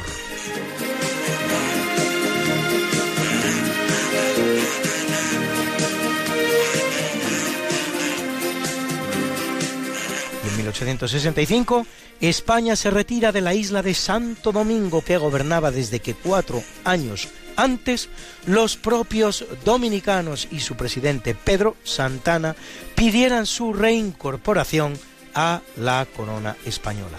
En 1970 el Papa Pablo VI declara a Santa Teresa de Ávila la primera mujer doctor de la Iglesia. Y en 1998 Google el instrumento informático inventado por los estudiantes Larry Page y Sergey Brin de la Universidad de Stanford en Norteamérica para facilitar la navegación y las búsquedas en la red, hace su primera aparición en Internet. En 2008, el astronauta chino Tsai Zigang de la misión Shenzhou 7 abandona la cápsula espacial y flota en el espacio a 343 kilómetros de la Tierra durante 15 minutos, convirtiendo así a China en el tercer país en conseguir semejante proeza, después de Rusia y Estados Unidos. Bruna, Bruna, nació María y está en la cuna, nació de día, tendrá fortuna, bordará la madre su vestido largo y entrará a la fiesta con un traje blanco y será la reina cuando María cumpla 15 años. Te llamaremos Negra María, Negra María que abriste los ojos en carnaval. En el capítulo del natalicio nace en Florencia en 1389 Cosme de Medici, banquero italiano que acaba gobernando la rica ciudad italiana y fundando la dinastía de los Medici considerado el primer impulsor del Renacimiento a través del importante mecenazgo que ejercerá sobre artistas e intelectuales de la talla de Donatello, Frangelico, Filippo Lippi, Brunelleschi, Marsilio Ficino y un largo etcétera. Y en 1601 en Fontainebleau, Luis XIII de Francia, reformador reformador con su alido, el cardenal Richelieu, del Estado francés, que incorpora a Francia el territorio de la Navarra ultrapirenaica, Saboya, Piamonte y, aunque solo durante diez años, también Cataluña, la cual terminará pidiendo denodadamente su retorno a la corona española, dado el trato que recibía de la francesa.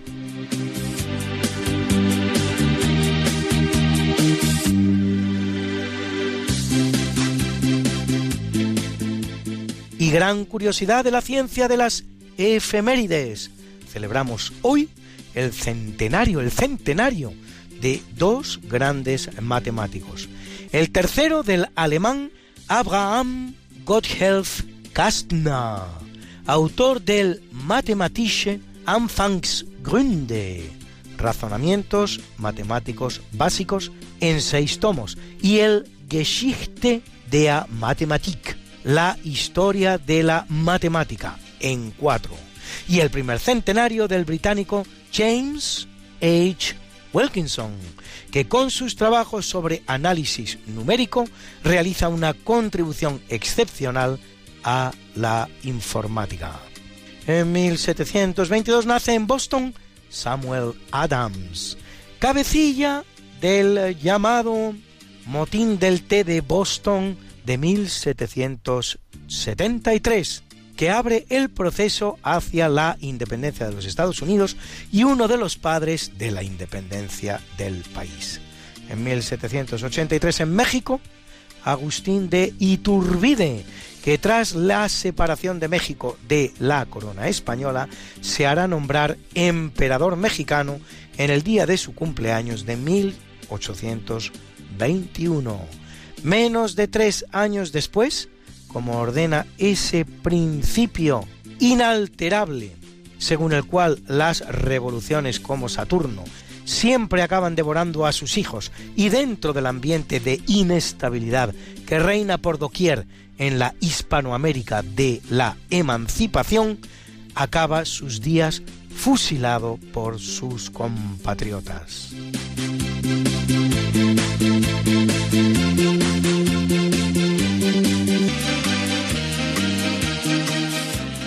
En 1821 el que nace es Henri Frédéric Amiel, escritor suizo, autor de un diario de miles de páginas que se tiene por uno de los grandes tratados psicológicos de la historia, particularmente de la mujer. Y en 1871 en la isla de Cerdeña, la escritora italiana Grazia Deledda, Nobel de Literatura 1926, autora de obras como La huida a Egipto o El cedro del Líbano. En 1894 en Polonia, Lothar Siegfried Freiherr von Richthofen, piloto alemán durante la Primera Guerra Mundial que acredita hasta 40 victorias en el aire y con todo menos victorioso que su hermano Manfred, más conocido como el Barón Rojo, que obtendrá el doble, 80.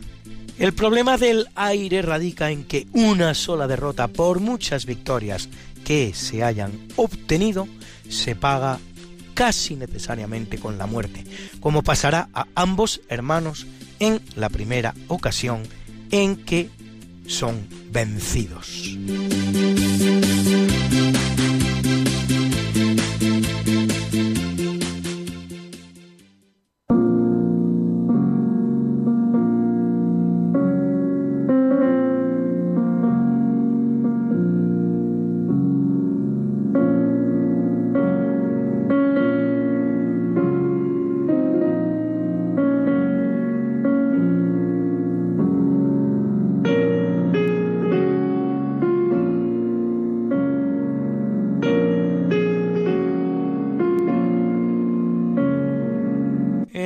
Capítulo del obituario es un dies terribilis para el papado, pues en 1590, víctima de la malaria, muere Giovanni Battista Castaña, más conocido como Urbano VII, vicentésimo vigésimo octavo papa de la Iglesia Católica, que lo hace trece días después de elegido por el cónclave, con lo que su pontificado será el más breve de la historia papal.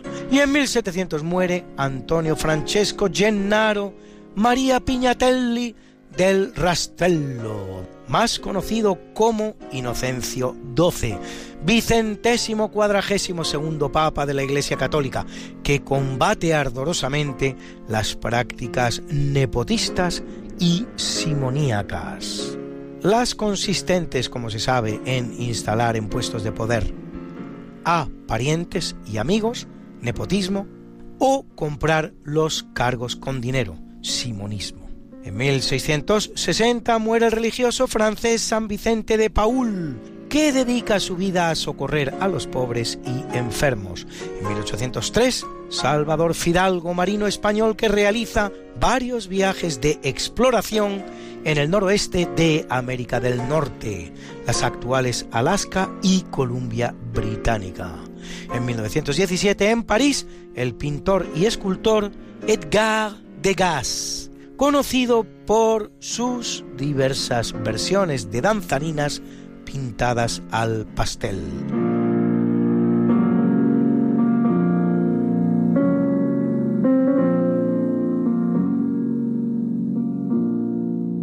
Y en 1940, Julián Besteiro, ministro socialista de Justicia durante la Segunda República, hombre de contrastada honestidad y honorabilidad que junto con el coronel Casado y con Venceslao Carrillo da un golpe de Estado contra la República desde dentro de la República. Para evitar la pretensión del presidente del Consejo, Juan Negrín, a la sazón huido en París, de alargar la guerra civil española con tal de hacerla enlazar con la previsible guerra mundial.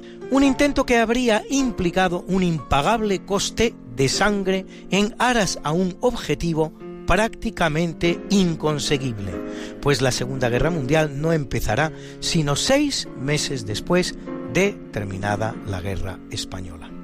Y el mismo día, el austríaco Julius Wagner Jauregg, Nobel de Medicina 1927, por sus descubrimientos sobre piroterapia, de piros, fuego, y terapia, tratamiento, consistente, van a ver ustedes, en provocar cuadros febriles en pacientes para curar o paliar la enfermedad que les aqueja, la cual se mostrará eficaz en el tratamiento de la parálisis producida por la sífilis, la cual trataba empleando el paludismo como fuente productora de fiebre. ¿Se puede creer? Y en 1976, Ovidio Hernández, músico mexicano del trío Los Panchos, que cantaba cosas tan bonitas como este Basura, por más que su nombre haga difícil aceptar la belleza de sus acordes. Los Panchos. Tú reviviste la amargura y el dolor de todo mi pasado y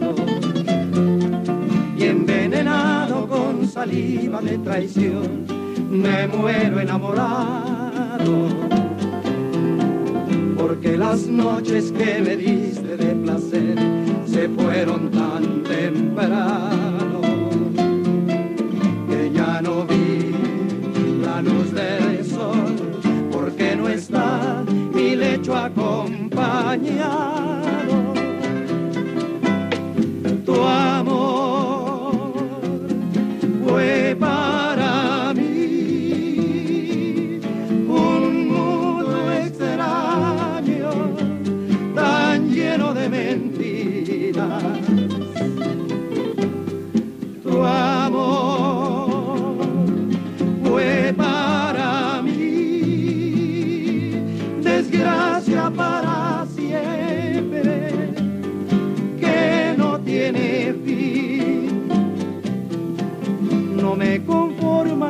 caricias de otro ser si ya no son las tuyas. Y solo espero que te vuelva a recoger como cualquier basura. Porque yo debo perdonar por la razón que tienes hermosura. Y yo también basura me volví. La, la, la, la, la, la, la, la, la, la, la. La, la, la, la, la, la, la, la, la. Basura me volví. La, la, la,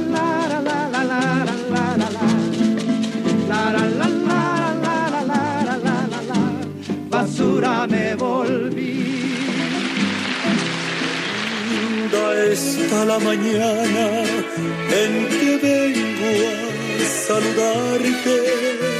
Venimos todos con gusto y placer a felicitarte. El día en que tú naciste, nacieron todas las flores. En la pila del bautismo cantaron los ruiseñores. Ya viene amaneciendo, ya la luz del día nos dio.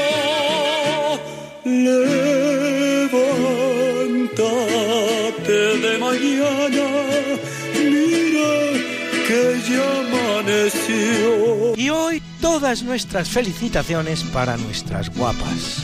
La primera, la mujer astronauta norteamericana Stephanie Diana Wilson, participante en las misiones STS-121, STS-120 y STS-131, que cumple 53. Y la bella actriz suiza Sofía Milos, a la que han visto ustedes en las series Friends y Los Soprano, que cumple redondos 50.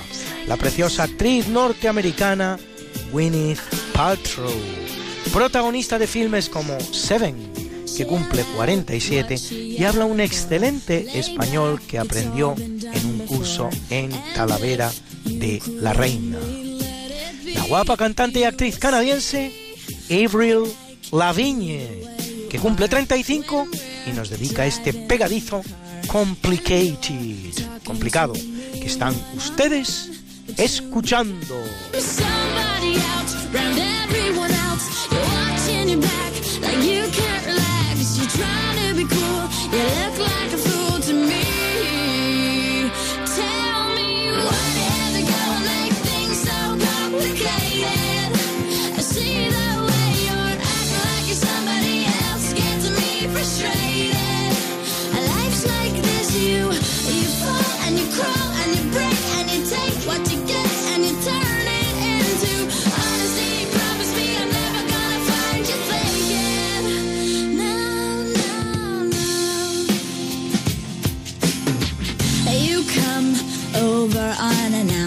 Dressed up like you're something else. Where you are and where it's at, you see, you're making me laugh out when you strike your pose. Take off all your preppy clothes. You know you're not fooling anyone when you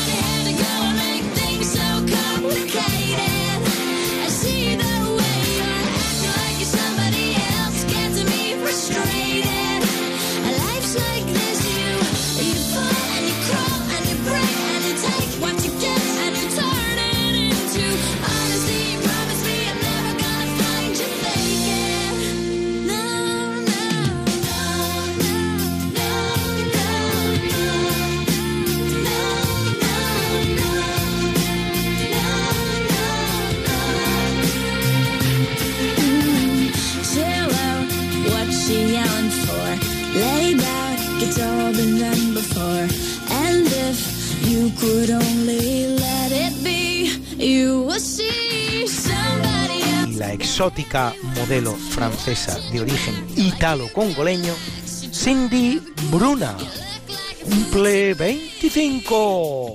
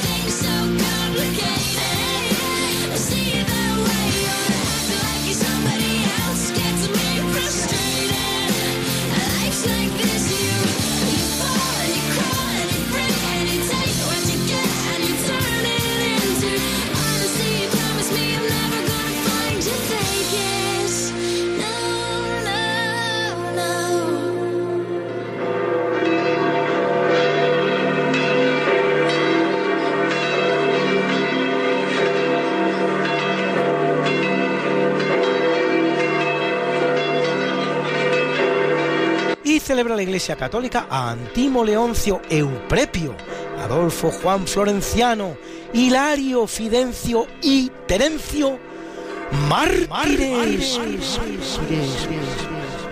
A Sigeberto Rey, rey, rey, rey, rey, rey, a Cayo Obispo, a Diosdado Abad, Abad, Abad, Abad, Abad, Abad, a Vicente de Paul Presbítero, y a Elceario y Fintán confesores. Hoy es el Día Mundial del Turismo, sector de la actividad económica en la que España es verdadera potencia mundial.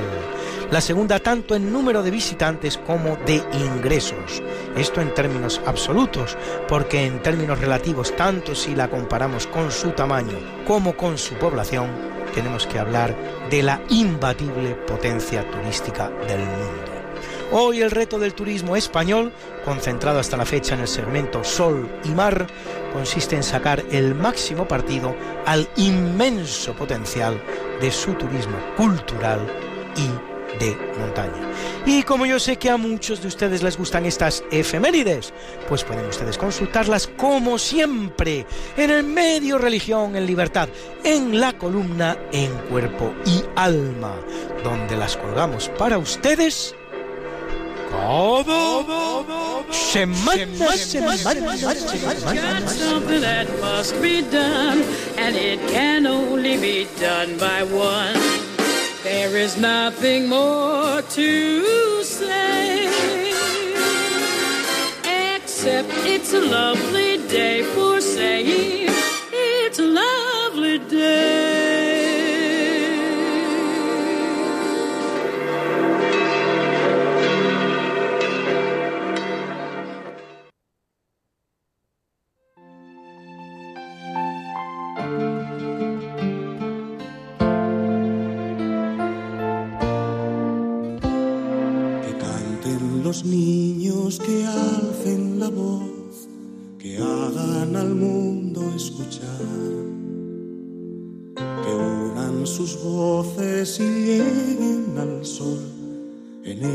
Está la verdad.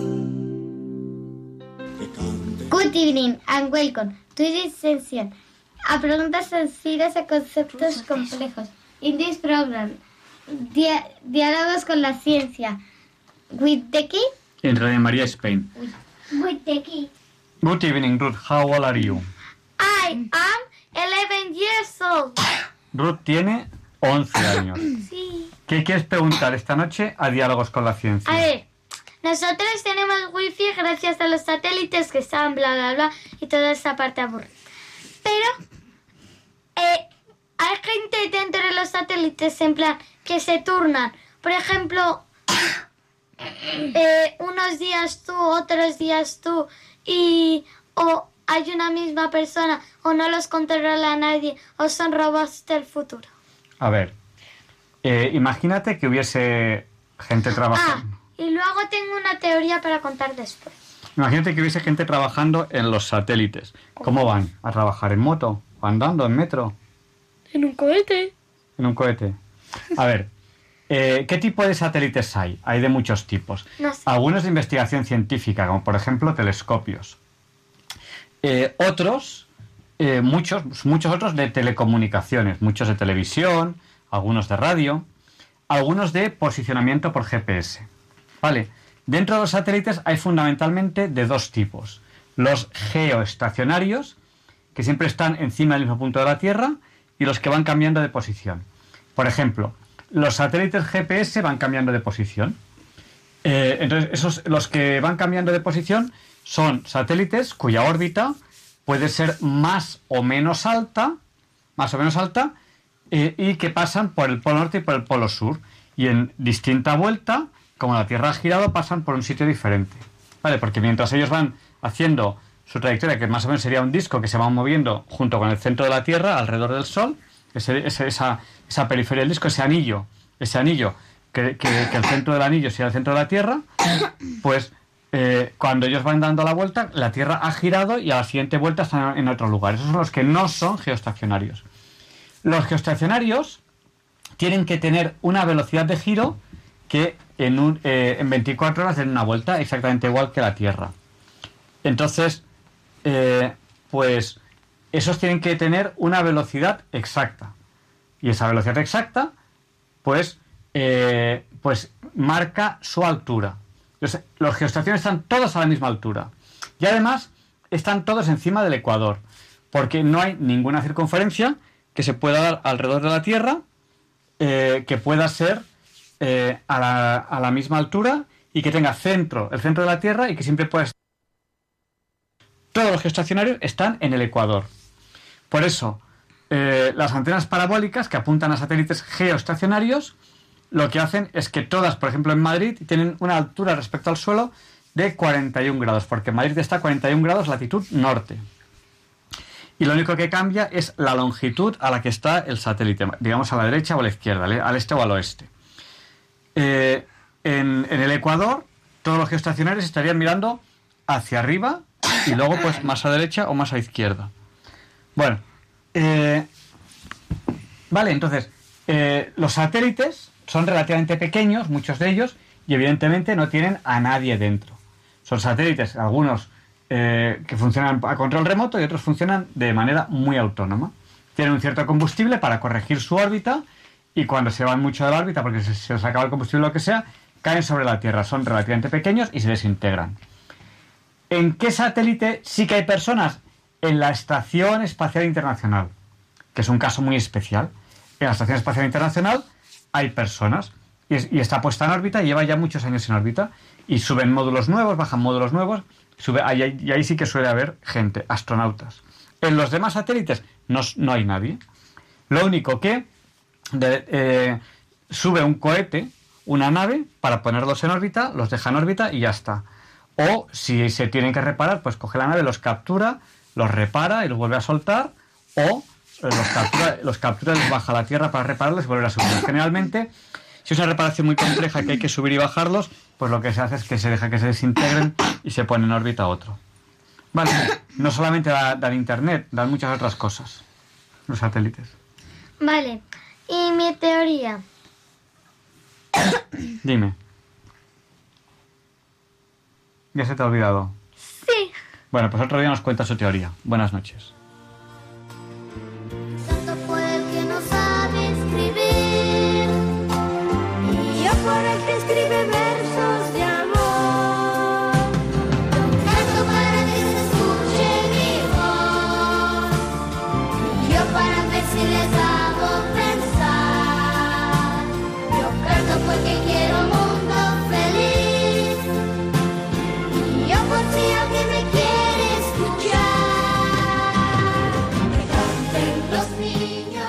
Good evening, Teresa. How old are you? I am nine years old. Teresa tiene nueve años. ¿Qué quieres preguntar esta noche a Diálogos con la Ciencia? ¿Quién inventó los relojes? ¿Quién inventó los relojes? A ver, el ser humano, eh, en cuanto adquiere conciencia de sí mismo, se da cuenta del transcurrir del tiempo y que hay ciertas cosas que son rítmicas. El día es rítmico. Las estaciones del año son rítmicas. La posición del sol respecto a las estrellas son rítmicas. Y entonces el hombre siempre ha tenido un empeño en medir el tiempo. Vale, posiblemente, históricamente hablando, los primeros relojes fueron solares, porque es un astro fácil de localizar y que es muy rítmico. Vale, los calendarios antiguamente eran lunares, pues aunque también muy rítmico y que viene muy bien para medir cada cuánto se repite, pues cada 28 días se repite el ciclo. Bueno, eh, entonces históricamente el hombre ha tenido esa- esa necesidad de medir el tiempo. Hay relojes muy antiguos que eran, que, eran de agua, cuánto tarda el agua en pasar por un agujerito, o de arena, cuánto tarda tal cantidad de arena en pasar por el agujerito, o solares, son los más básicos. ¿Qué ocurre? Que además de medir el tiempo, enseguida el ser humano se dio cuenta de un detalle, y es la posición sobre la Tierra. ¿cómo se mide la posición sobre la Tierra? Por latitud, Latitud y altitud. latitud y longitud. Latitud y longitud. Claro, si sacas un 2 en el examen de geografía, No saca ningún 2. ¿qué has sacado? De 1, 0,2. Bueno, pues un 2 sobre 10. No, un 0,2. Un 0,2 sobre 1, un 2 sobre 10. Bueno, pues latitud y longitud. La longitud es cómo al este y cómo al oeste estamos. Entonces, enseguida el hombre se dio cuenta que eh, con relojes muy precisos se podían medir las variaciones de longitud. Es decir, se pone el reloj en hora y cuanto más al este estás, un astro se observa, eh, se observa eh, que, que por una posición estelar ha pasado antes o ha pasado después, según el este o al oeste. Es decir, por ejemplo, en dos lugares del mundo sale el sol a distinta hora. Entonces, la posición de la salida del sol eh, nos puede indicar, según la hora que sea, cómo al oeste o cómo al este estamos. Entonces, ¿cómo funciona un sextante? Un sextante funciona cogiendo un astro de posición conocida y midiendo qué ángulo forma respecto al horizonte. Entonces, si está muy arriba o muy abajo, nos puede medir cómo al este y cómo al oeste estamos, pero claro, depende de la hora. Entonces, los relojes más precisos que se necesitan son para navegar, para saber cómo al este y cómo al oeste estamos. Entonces, son los barcos los, que, los primeros que se empeñan, bueno, los primeros que se empeñan en saber la hora exacta. Entonces, eh, los barcos son los primeros en tener relojes mecánicos de cuerda para saber, para saber su hora más exacta. Un momento, Teresa, ahora voy, que sé que me estás haciendo esta pregunta. Y entonces, ¿qué ocurre? Que los relojes mecánicos nunca son 100% precisos, sobre todo cuando el barco se va moviendo, que puede acelerarlos un poco, frenarlos un poco según su movimiento, el movimiento de las olas. Entonces, eh, en cuanto se inventó la radio, los observatorios terrestres, los observatorios de la Marina, emitían unas señales horarias para poner en marcha los relojes, para poner en, hora los relojes. Esas señales horarias, por costumbre, se mantienen en las primeras emisoras de radio, aunque ya no son necesarias, porque ya las señales horarias se transmiten por internet. Entonces ya los relojes se ponen en hora hoy en día por internet, que son los relojes, los relojes de, de los, de los teléfonos móviles se ponen en hora solos por internet. Entonces ya no son necesarias las señales horarias, pero las señales horarias se mantienen por costumbre en las emisoras de radio, donde antiguamente, que antiguamente los barcos usaban para colocar en hora sus relojes. Dime, Teresa. Que mi pregunta era quién inventó los relojes. Bien, pues no hay una persona concreta, sino que ha habido muchas personas que han inventado los relojes. Te he contado la evolución de los relojes. Vale. unan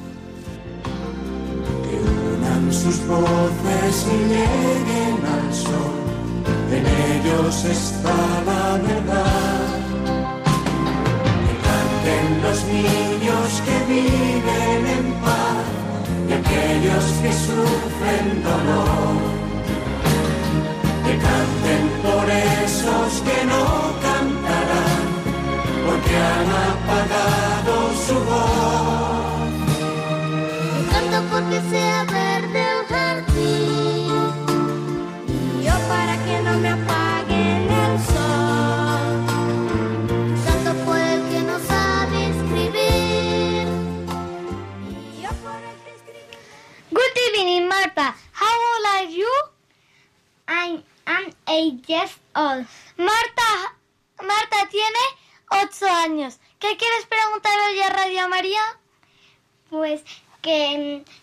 porque los barcos tienen siempre o un, número o un nombre.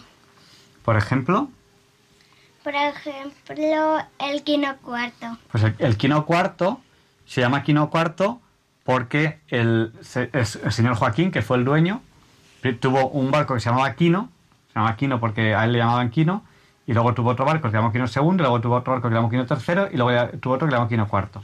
Pero el número que llevan delante es la matrícula, que es otra historia. Vale, dime.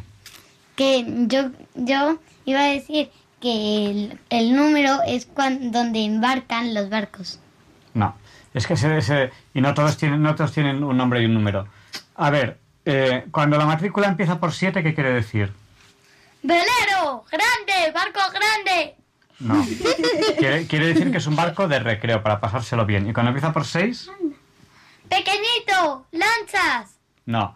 Quiere decir que es un barco. ¿Grande? Quiere decir que es un barco de alquiler. Y es- hay, hay siete, creo que son siete listas. La lista séptima es la de recreo no profesional y la, la lista sexta es la de la profesional, la que se puede obtener beneficio con ella. Dime, Teresa. ¿El quino cuarto qué número tiene y para qué se... Es, es matrícula séptima, eh, eh, lista séptima, barco de recreo, BA de Barcelona, y luego 2 y un número que ahora mismo no me acuerdo. 2 era el tomo 2, ahora han cambiado lo de los números, lo hacen diferente. Ahora ponen el año, antiguamente no se ponía. Vale, bueno, eh, estamos un pelín tristes, ¿por qué? ¿Balduino se ha ido? No, Antonio ha muerto. Bueno, Antonio ha fallecido, estamos muy tristes por eso, pero le, le rezamos a Antonio todos los días a la 1 y 18 del mediodía, puedes poner una alarma y rezar, y rezar por Antonio para que vaya al cielo, poner la alarma en los relojes, porque es la hora a la que falleció. Vale, y estamos tristes porque no está Balduino. Vale, ¿quién echa más de menos a Balduino?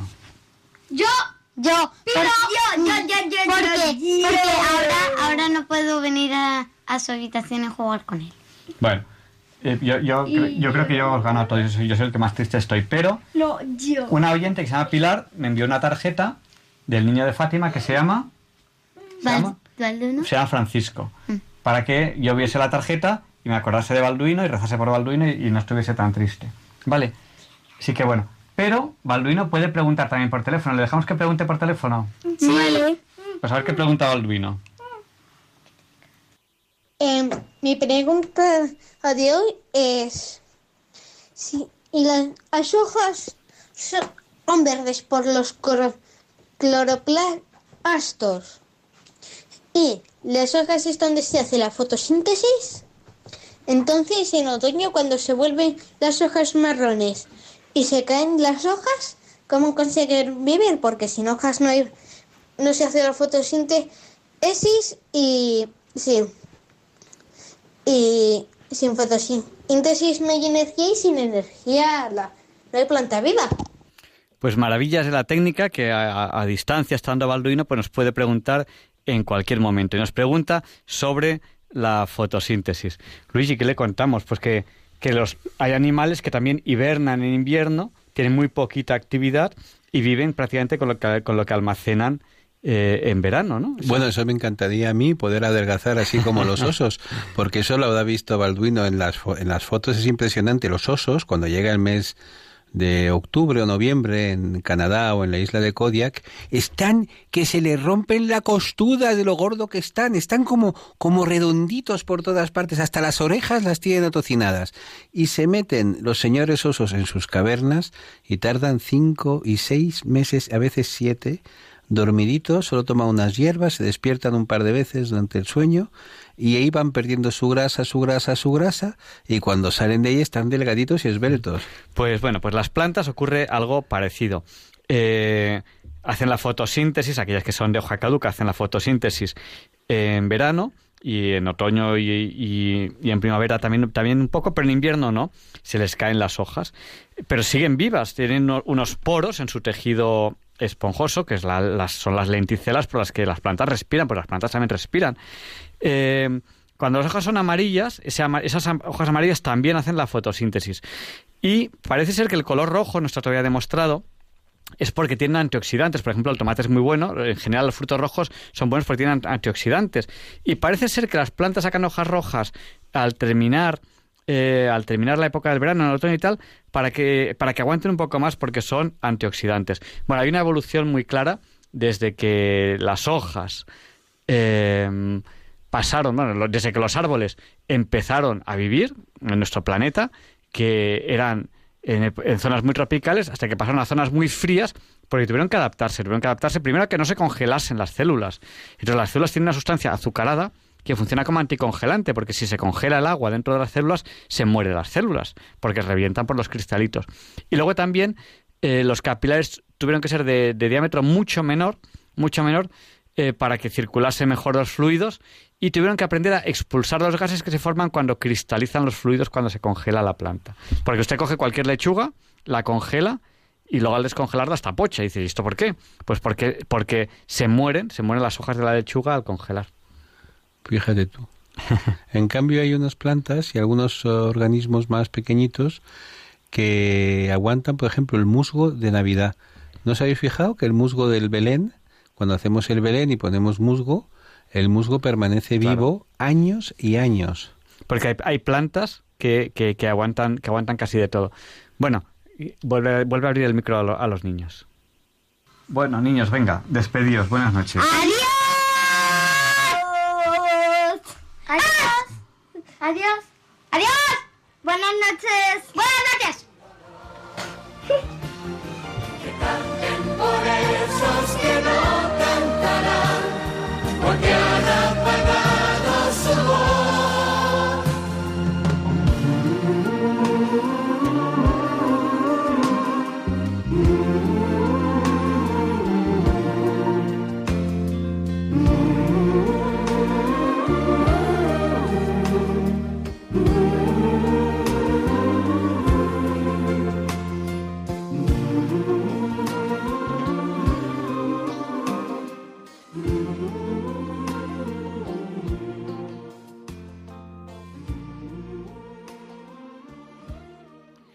Estamos a punto de terminar el programa de Diálogos con la Ciencia de este viernes, viernes 27 de septiembre de 2019.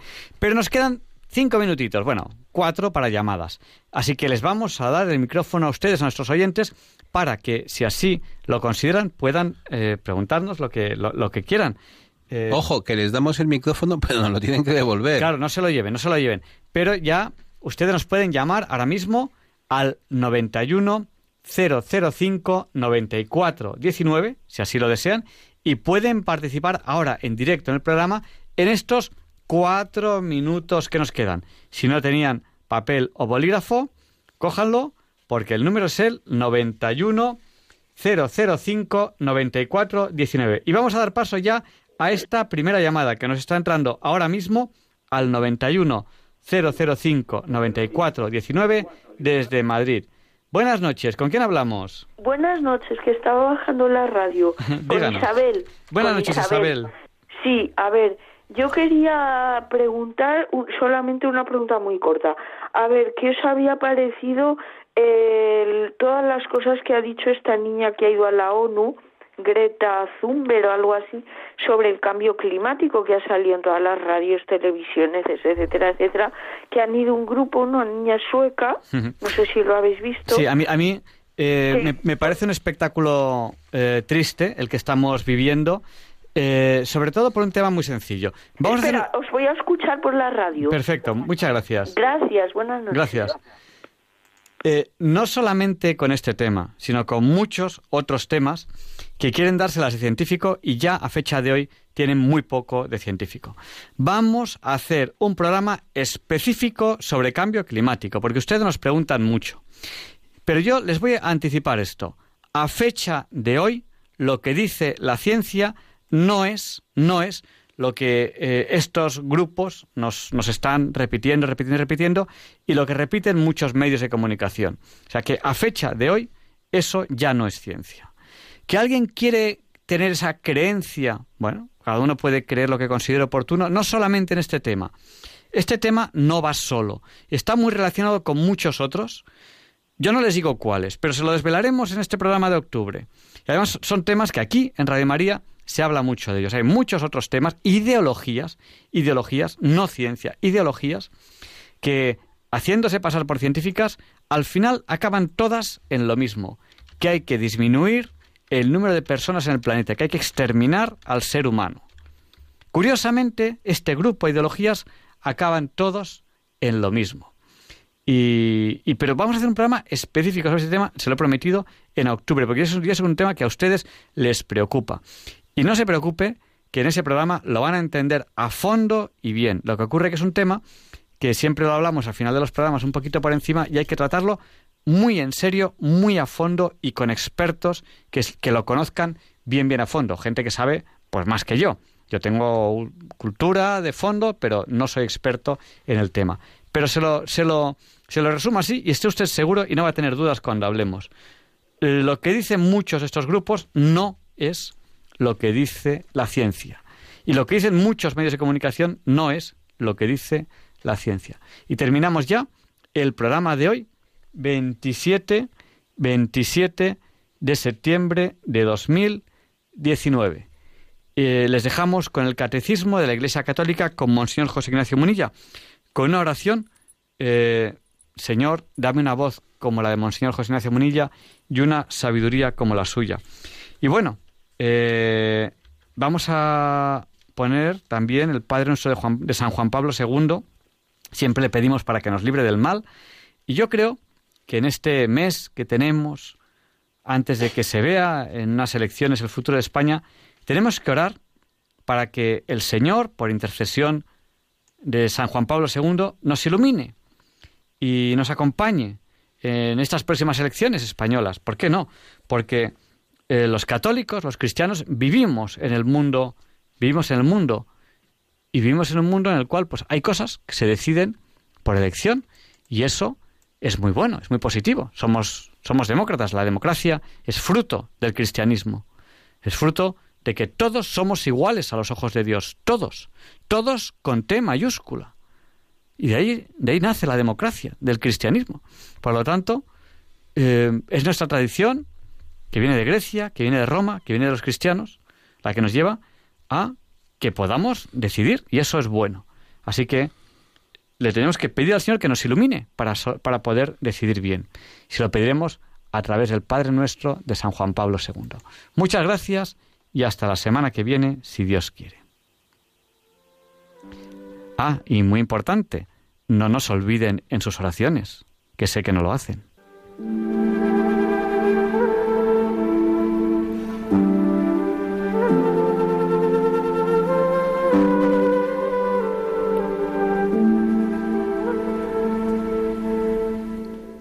Y así concluye en Radio María el programa Diálogos con la Ciencia. Dirigido por Javier Ángel Ramírez.